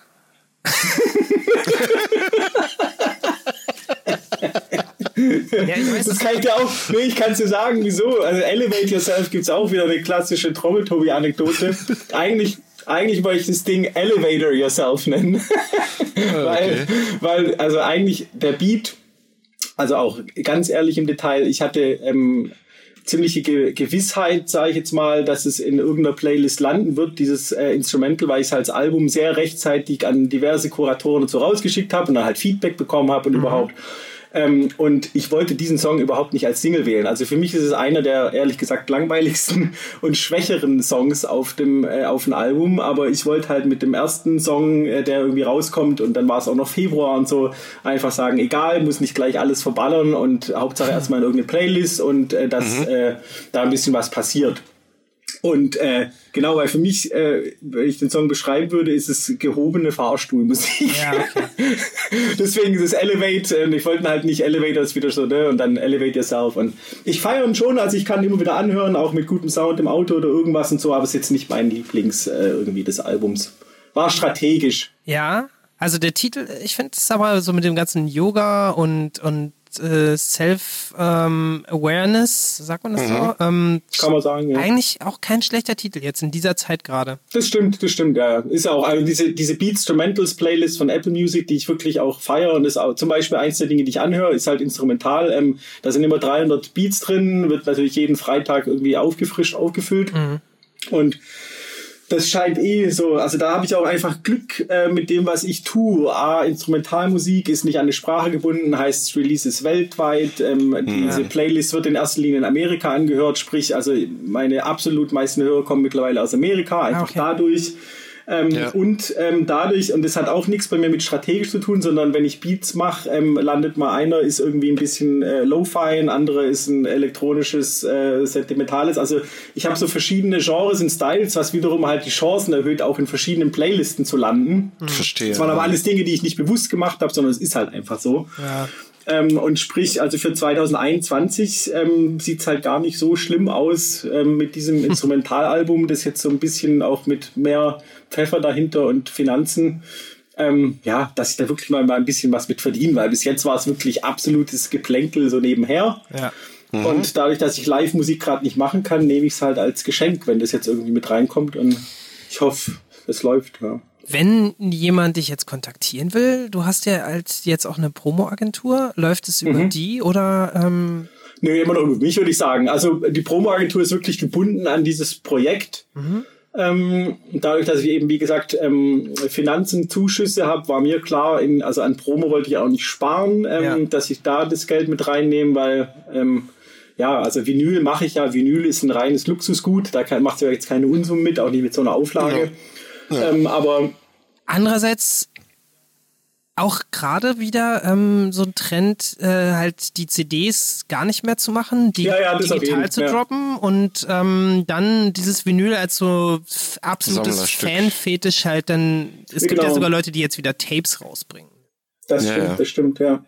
Ich mag halt limitiert nicht, also dieses so irgendwie, also das was, was ich nicht mag, so diese Limited Edition und irgendwie, äh, ähm, ja, also mir ist eher so, wenn, wenn das jetzt, also warum soll ich mich da selber, Aber Irgendwie irgendwie ist es ja begrenzen. auch Beschiss, weil es ist ja jede, jede Edition ist ja limited, ja. So, es gibt immer so. Limited Edition und dann Ja, frage ich mich ja, wie viele Millionen ist denn die, das Limit? Weil Genau. ähm, so viele Äh. rausgehauen und verkauft werden. Ja. Ja, es gibt, ne, es gibt wirklich äh, Alben, CDs, von denen wirklich nur 500 gemacht werden und Genau, dann sind die super 100 schnell weg und und, wertvoll und so. Ja. Aber ich erinnere mich, jetzt wie du sagst, so in meiner Jugend kam Biohazard Limited Edition CD raus und wir sind in den nächsten Plattenladen zum Release-Tag und haben gesagt, haben sie noch die Limited Edition CD? Oh, voll aufgeregt und so. Wir würden gleich drei kaufen und dann sehen wir auf der Theke so einen Stapel von irgendwie 400 Stück davon, weißt du, und hinten noch Kartons und so. Ja, so eine Limited Edition von 5 Ja. Millionen halt. Ja. Ne? Ja. Ja, ja, ja, nee, also Das ist, halt, das ist Beschiss, klar. Das ist Ja, was, das stimmt nicht. Es ist- Es ist halt eine klassische Marketingstrategie, dass du halt künstliche Verknappung machst, aber es ist Mhm. Ja, halt genau. andererseits auch so ein Indie-Ding. Wenn ich Mhm. mit meiner ersten äh, CD 50 Stück gemacht habe, dann lag das einfach daran, dass ich mir nicht zugetraut habe, mehr zu verkaufen. Und das Ja, ist klar. eigentlich auch super praktisch, weil dann hast du halt, wenn du alle verkauft hast, halt auch dann wieder die Kosten vielleicht drin, wie du es jetzt bei Mhm. deiner ersten hattest. Wie viel hast Für du gesagt? Auflage. 500er, ja. Ja, und aber da, da kamen noch CDs dazu. Ach so, ja, genau. CDs noch dazu. Ja. Ähm, Ja. Platten kosten halt schon wesentlich mehr in der Herstellung. Das auf jeden, aber da war bei mir auch, also in meinem Fall eben nicht, das weiß ich noch ganz genau, weil es ja auch das erste Mal selbst gemacht hat. Bei mir hat da 2014 eine Platte, ich glaube wirklich komplett mit allem, irgendwie was wie 2,84 Euro gekostet. Und deswegen habe ich auch durchgezogen, meine Vinyl ähm, von 30 Minuten für 10 Euro zu verkaufen, weil ich so gedacht habe, so, warum soll ich, ich kann die doch nicht für 20 verkaufen, wenn die 2 Euro irgendwas in der Herstellung kostet. Aber es gibt natürlich auch, wenn du dann irgendwie Doppelvinyl oder, ah ja, es kann teurer sein. In dem Fall fand ich so 10 Euro, Mann, das reicht mir. Und deswegen, äh, glaube hat es auch da funktioniert, dadurch, dass ich sehr unbekannt war, dass sie doch äh, mehrere gekauft haben. Weil bei vielen, die jetzt nicht einen ähm, dicken Geldbeutel haben, ist schon ein Unterschied, ob du jetzt einen 20 hinlegst oder einen 10er halt. Also ich würde sagen, wir sind dann auch eigentlich jetzt gerade schon im letzten Teil des Gesprächs angekommen, ähm, was immer so eine Name-Dropping und Promo-Block äh, Block ist Ja. für, für die GästeInnen. Ähm, was ich noch sagen wollte, bevor du es vergisst. also ich habe jetzt gerade ähm, dieses äh, Le Coeur ähm, erstanden auf Bandcamp. Ja, Das ist eine der letzten, also schnell noch zuschlagen, das stimmt, ja, das stimmt. LPs gewesen, ähm, von der wir gerade ja die ganze Zeit auch gesprochen haben. Ähm, natürlich kann man da jetzt auch schon die äh, kommende bestellen. Ja, Also indem man nämlich genauso wie das bei Apple Music äh, funktioniert, auch ähm, jetzt einfach dort direkt bei dir das ähm, bestellen kann. genau.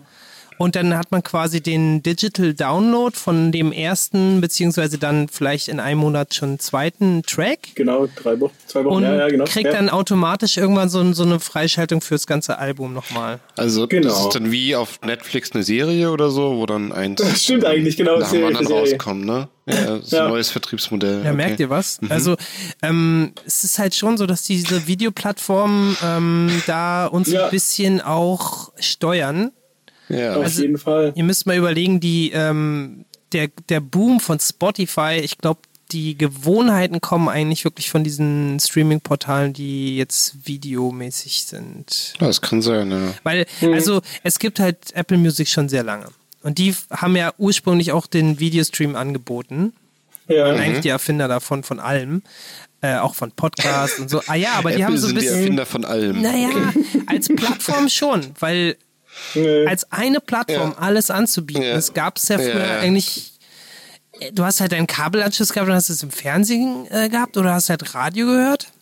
Ja, oder auf VHS gekauft. Ja, Ja, f- ja. VS kaufen, ja, das gibt's ja fast gar nicht. Und ähm, Nee. wie auch immer, also jetzt gibt's halt, um das nochmal zu vervollständigen, auch Ja. ein, ein YouTube Music. Da haben wir noch gar nicht drüber gesprochen. Stimmt, ja. Oh, ja. Es stimmt. ist ja eine relativ neue Entwicklung. Ich bin mir auch nicht sicher, ob die sich durchsetzt. Doch, ähm, doch, ich glaube schon. Aber die ist jetzt ziemlich im, also die ist so am Aufsteigen. Erzähl mal. Ja, also ja, ich glaube, also ich, selbst habe ich jetzt mich tatsächlich mit jetzt meinem Album mit, mit damit noch nicht beschäftigt, aber YouTube habe ich selbst gemerkt, ähm, seit ich ähm, einen, einen Fernseher habe, also auf dem ich wie gesagt nicht Fernsehen gucke, sondern auf dem kann ich, also hat zwei Knöpfe, kann ich Netflix gucken und YouTube. Und YouTube ist auf dem Fernseher, auf irgendwie so einem moderneren Sony oder was auch immer, ist halt auch wirklich wie so eine App wie Netflix oder irgendwas, was ich vorher auch nicht wusste, weil ich dann halt immer www.youtube.com und dann halt auf dem Rechner.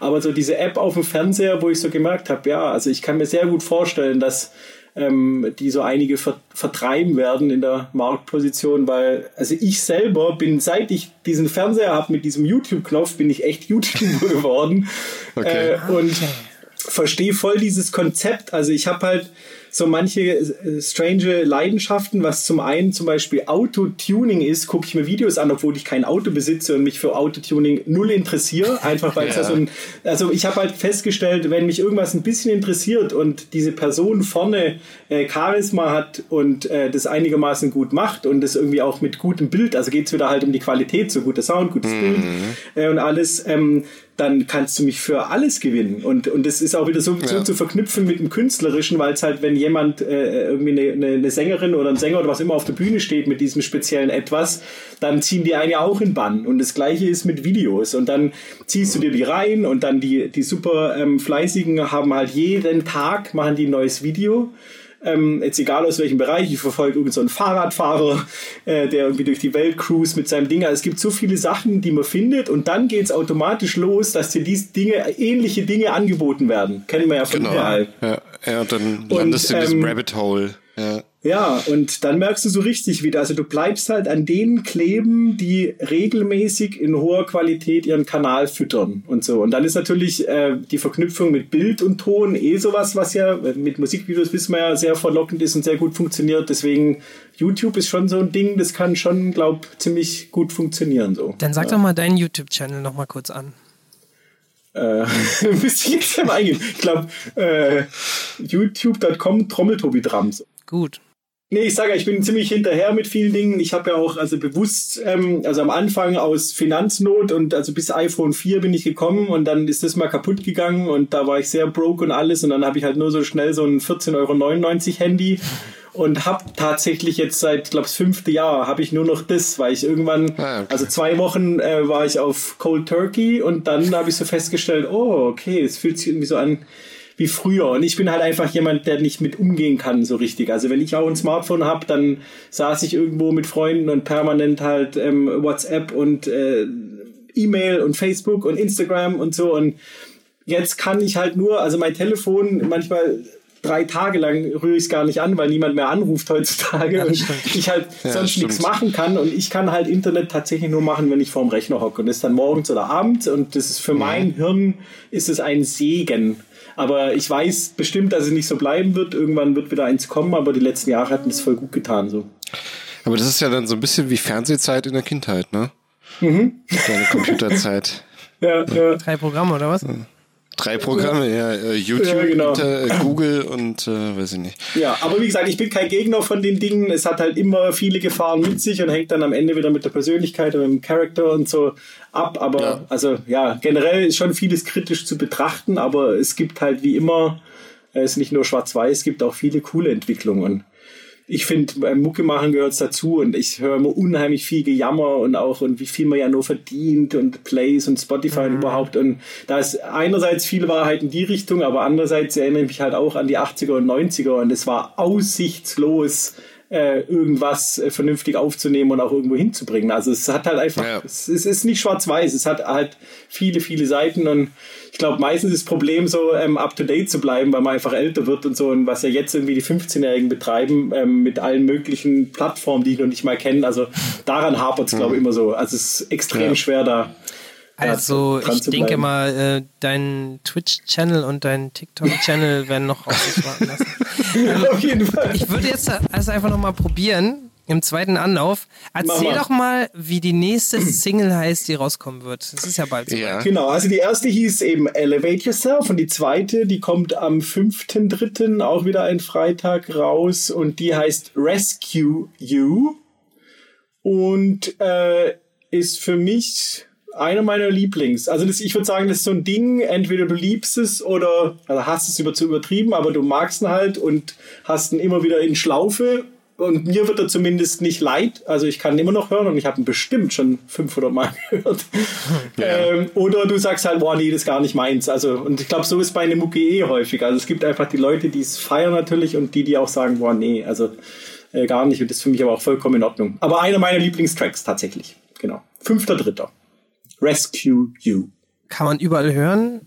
Auf Überall. Spotify, auf Apple, auf Ja. YouTube. Wie wird denn dann am Ende das Album heißen?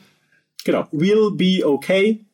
Das war so für mich äh, Mantra-mäßig, also vor allem eben Corona-Pandemie und alles und oh Gott und äh, die Gewissheit und man muss es aussprechen und visualisieren. Das gilt für sehr viele Dinge im Leben und auch da, Mhm. äh, es wird, wird, schon, wird schon gut gehen. Ah, Ich, ich fand, das war ein cooler Bezug zu, zu dieser einen Folge, die wir mit Don hatten. genau. Der Ja. hat gesagt, äh, alles wird besser. Äh, auch spontan sozusagen Mhm. am Ende des Gesprächs. Ja. Will be okay. Ist sehr be ähnlich. okay. Ja. Hatten wir schon mal einen englischen Titel eigentlich? Weiß ich nicht. Also wir machen ja immer. Ja, Drew halt wahrscheinlich, Andrew, ne? Ähm, Äh, nee. sei freundlich und übel. Ach so, so meinst du Sei- Titel, alles klar, alles klar. Genau, ja. genau. Das Sei freundlich immer und übel. der Folge. Das ist auch mal. Das passt auch so zu ihm einfach. Ja, ja, absolut. Also ja, ich würde jetzt noch einen Namen nennen, den ich gerne besprechen würde, auch wenn wir jetzt schon Ja. weit drüber sind. ja, Ja. Ähm, vorhin kurz übersprungen worden. Ähm, Inspirierende Drummer. Questlove. ja, Stimmt. Sag mal was. ja. Ja, was willst du da sagen? Mega on point, aber halt auch ein bisschen jazzy. Nicht nur ja, Hip-Hop. und, und halt auch so ein einfach Character, Style, eigenes Ding, Authentizität, äh, super intelligent, äh, super conscious, also einfach wo so alles ist, was ich halt, was für mich viel mehr ist, als ob ich irgendjemanden auf die Finger gucke und denke, wow, krass ist der schnell oder oh, die Technik und so ist einfach, und was er schon alles eingetrommelt hat, ja, sehr humble. Und auch, aber trotzdem mega erfolgreich halt. Ja, ja, genau, verdienterweise und auf jeden Fall einer der äh, genau, ich bin jetzt sonst generell nicht so ein Typ, der dir irgendwie alle Namen runterrattern kann und sich andauernd Trommelvideos reinzieht und sowas, aber der ist auf jeden Fall äh, klar. Also da ich jetzt mal irgendwie in ähnlichen Feldern unterwegs bin oder so, äh, muss der erwähnt sein. Und dann hau ich gleich noch, vielleicht hört das ja Uwe Bräunig mit rein, äh, auch also hier in Deutschland einer meiner Lieblingsdrammer. Äh, Hamburger tatsächlich mittlerweile. Falls ihr ihn noch nicht kennt, könnt ihr den auch mal auschecken. Der ist, also ich glaube, jetzt von Name-Dropping her mit Contra K ist er der Live-Drummer. Okay. Okay. Äh, aber generell so kommt er von Funk, Soul, ähm, auch Hip-Hop und ein begnadeter Drummer, auch was Sound betrifft und so. Den würde ich gerne im, im deutschen Bereich erwähnen.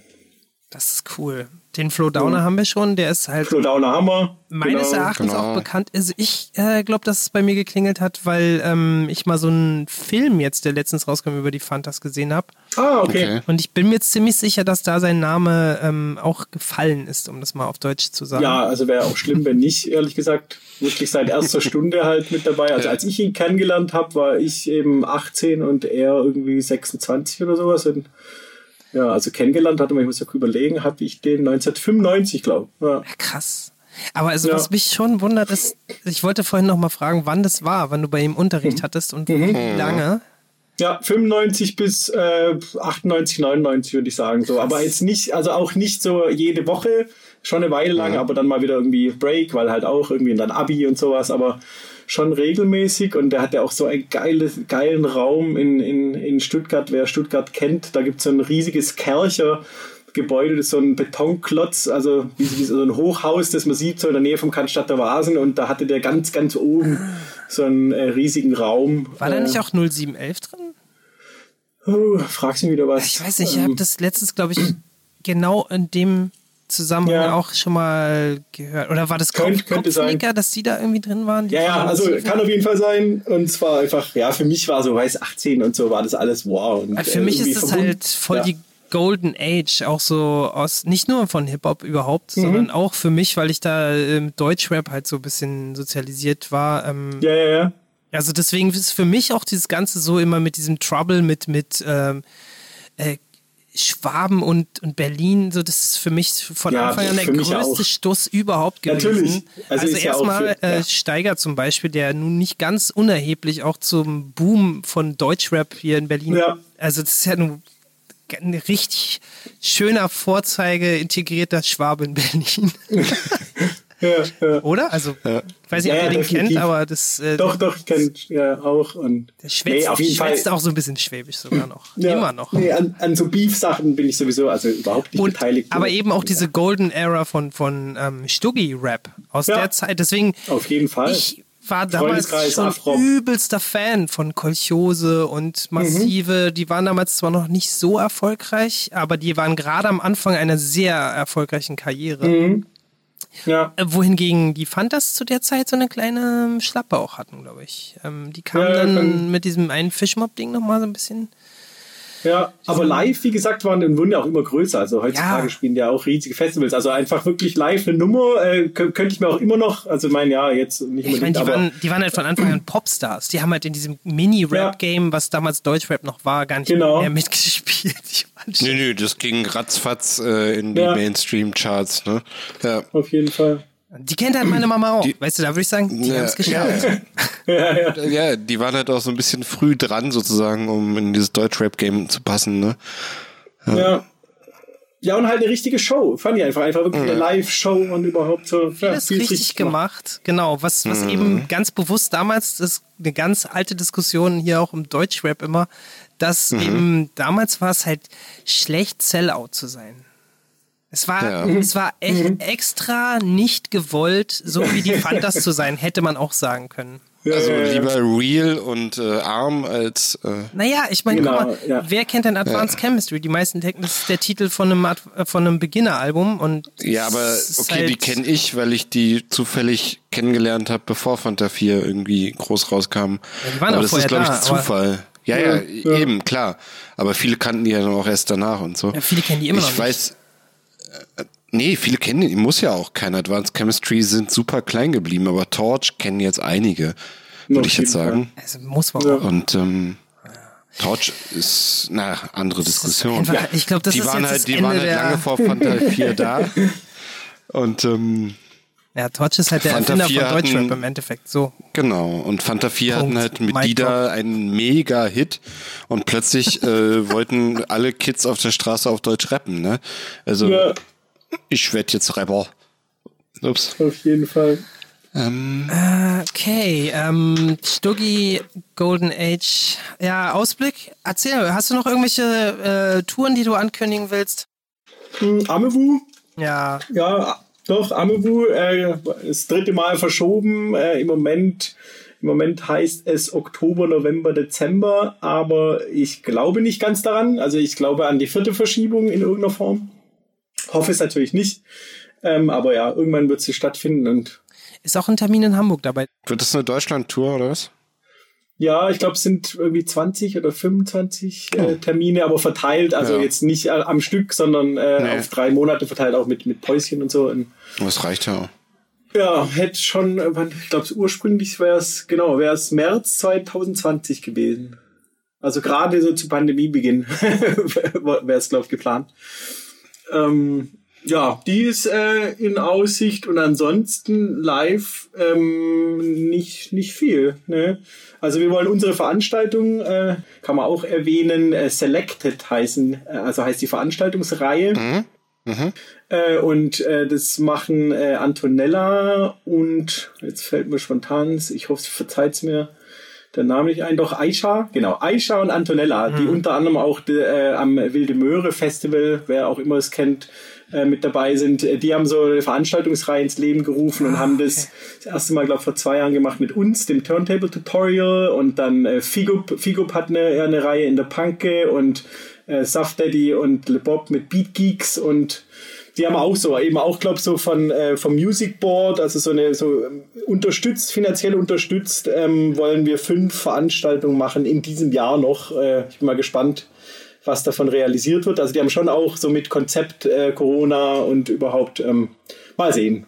Also da stehen so ein paar Dinge an, aber Figo Brazlevic ähm, hat auch, glaube ich, gerade nicht nur ein MC René-Album, sondern, glaube ich, auch ein Doch, eigenes. auf jeden Fall. Und ich persönlich liebe Figo, vor allem als Person, ähm, finde ihn auch begnadet und der ist halt einfach so das Beispiel für äh, äh, Fließband äh, auf höchstem Niveau. Also wie viel Beats der macht, kann sich kein Mensch vorstellen. äh, wirklich. Äh, und ähm, ich habe ihn kennengelernt, ich habe den, also weil ich auch immer alle möglichen Jobs mache, um Geld zu verdienen, äh, Tourmanagement ziemlich lange gemacht. Und unter anderem auch mit ihm war ich unterwegs. Ähm, da waren die unterwegs mit ähm, wie heißt der, Blabbermouth aus Holland und dann noch ein äh, Shit Christmas aus Schweden, glaub. So eine, äh, ja, da hatten die ein Album zusammen und zwar eine sechs Wochen Tour, sehr chaotisch und alles, aber auch ganz viel Off-Days äh, bei den Eltern von Figop und so, und der kommt ja auch aus meiner Gegend. Ähm, also Shoutout zu Figop, ich würde sagen, wir verstehen uns sehr gut und der ist wirklich, ja, spezieller Dude, äh, aber äh, in vielen, vielen Hinsichten positiv. Ich mag ihn. Cool. Ja. Äh, Kenji hat auch, glaube ich, gerade was äh, am Laufen. Den haben wir auch viel zu wenig erwähnt, genau. Kenji liebe ich auch, auch begnadeter Typ auf meinem ersten Ich Album mit der Geige ja drauf. Immer Ja. noch, dass er noch mal hier in die Sendung kommt. Ich habe die Ja, Hoffnung noch nicht. kleiner. Shoutout, ja. Hm. es würde mich Äh, Vor freuen. allem jetzt, da er wirklich, es sieht aus, er wird aktiv, Kenji auf Instagram, äh, Oh, yeah. big, big, big Props und äh, genau Single, jetzt glaube ich die zweite angekündigt, oder? Hm, ist schon zu hören. Oder schon? ich. Ja, Ja. Äh, Schande über mich, ähm, weil ich es im eigenen Wahn nicht mitgekriegt habe. Aber ja, genau, Kenji ähm, auch nur Liebe in seine Richtung. Großartiger Mensch. Cool. Jeden. Also mich hat sehr gefreut. Ich würde sagen, dann verabschieden wir uns jetzt von allen Zuhörern. Ja, Ja. ich danke dir, Tobi, dass du da warst. Ich danke Ähm, euch. Ich danke dir, Jakob, dass du da warst. ähm, Danke, Adrian. ich danke Tobi. euch, Zuhörerinnen, dass ihr da gewesen sein werdet. Vor allem, wenn sie jetzt noch da sind, dann wirklich Oh ja. Props, Props. Vielen Dank. Vielen Zwei Dank. Stunden Ohrenbluten. Wenn es am Anfang ein bisschen holprig war, das ist die erste Folge der neuen Staffel. Wir hatten sozusagen eine kleine Weihnachts-Winter-Jahresendpause. Genau, wir sind in Winterschlaf gegangen, wie alles andere auch. Genau. Und jetzt kommt die 21. Staffel, also ähm, Die 21. Staffel. Shoutout an alle Und- Im Frühling wird alles besser, sage ich, denke ich. Ähm, Genau. Ähm, wir wünschen dir, Tobi, auf jeden Fall, dass es gut läuft jetzt und dass Danke, du danke. noch ganz, ganz viel coole ähm, Drums machst, dass du deine Platte gut verkaufst und Vielen, vielen Dank. Gleiches in eure Richtung. Ja. mega Mhm. cooles Gespräch. Ähm, können wir gerne nochmal wiederholen. Auf jeden, wenn Ja. ich dann, äh, genau, also wenn er kaum noch an mich rankommt, nur noch über Genau. Sekretärin und Können überhaupt. wir sagen, Äh, wir kennen ihn doch von damals. wir kennen ihn Und damals. uns in die Sendung. Ja, ja, oder halt wie gesagt, äh, ihr hattet dann bis dahin äh, Beyoncé da und Brad Pitt im Talk und alles, weißt du? Es heißt ja Name-Dropping. Ihr habt ja schon auch eine Vision. Also, Nicht alles Ja. verraten jetzt, ne? ja, ja, shit. Ja. Tobi, Cool, also, aber danke. Ja, Vielen euch. Dank, das dass du da warst. Ähm, Yes. Dann verabschiede ich mich jetzt auch von dir an dieser Okay, Stelle. okay. Es ist soweit. Jo, mach's Yes. gut. Ja, Jo, danke bis dir. dann. Jo, Bye, bis dann. bye. Tschüss. Bye. Tschüss. Ciao.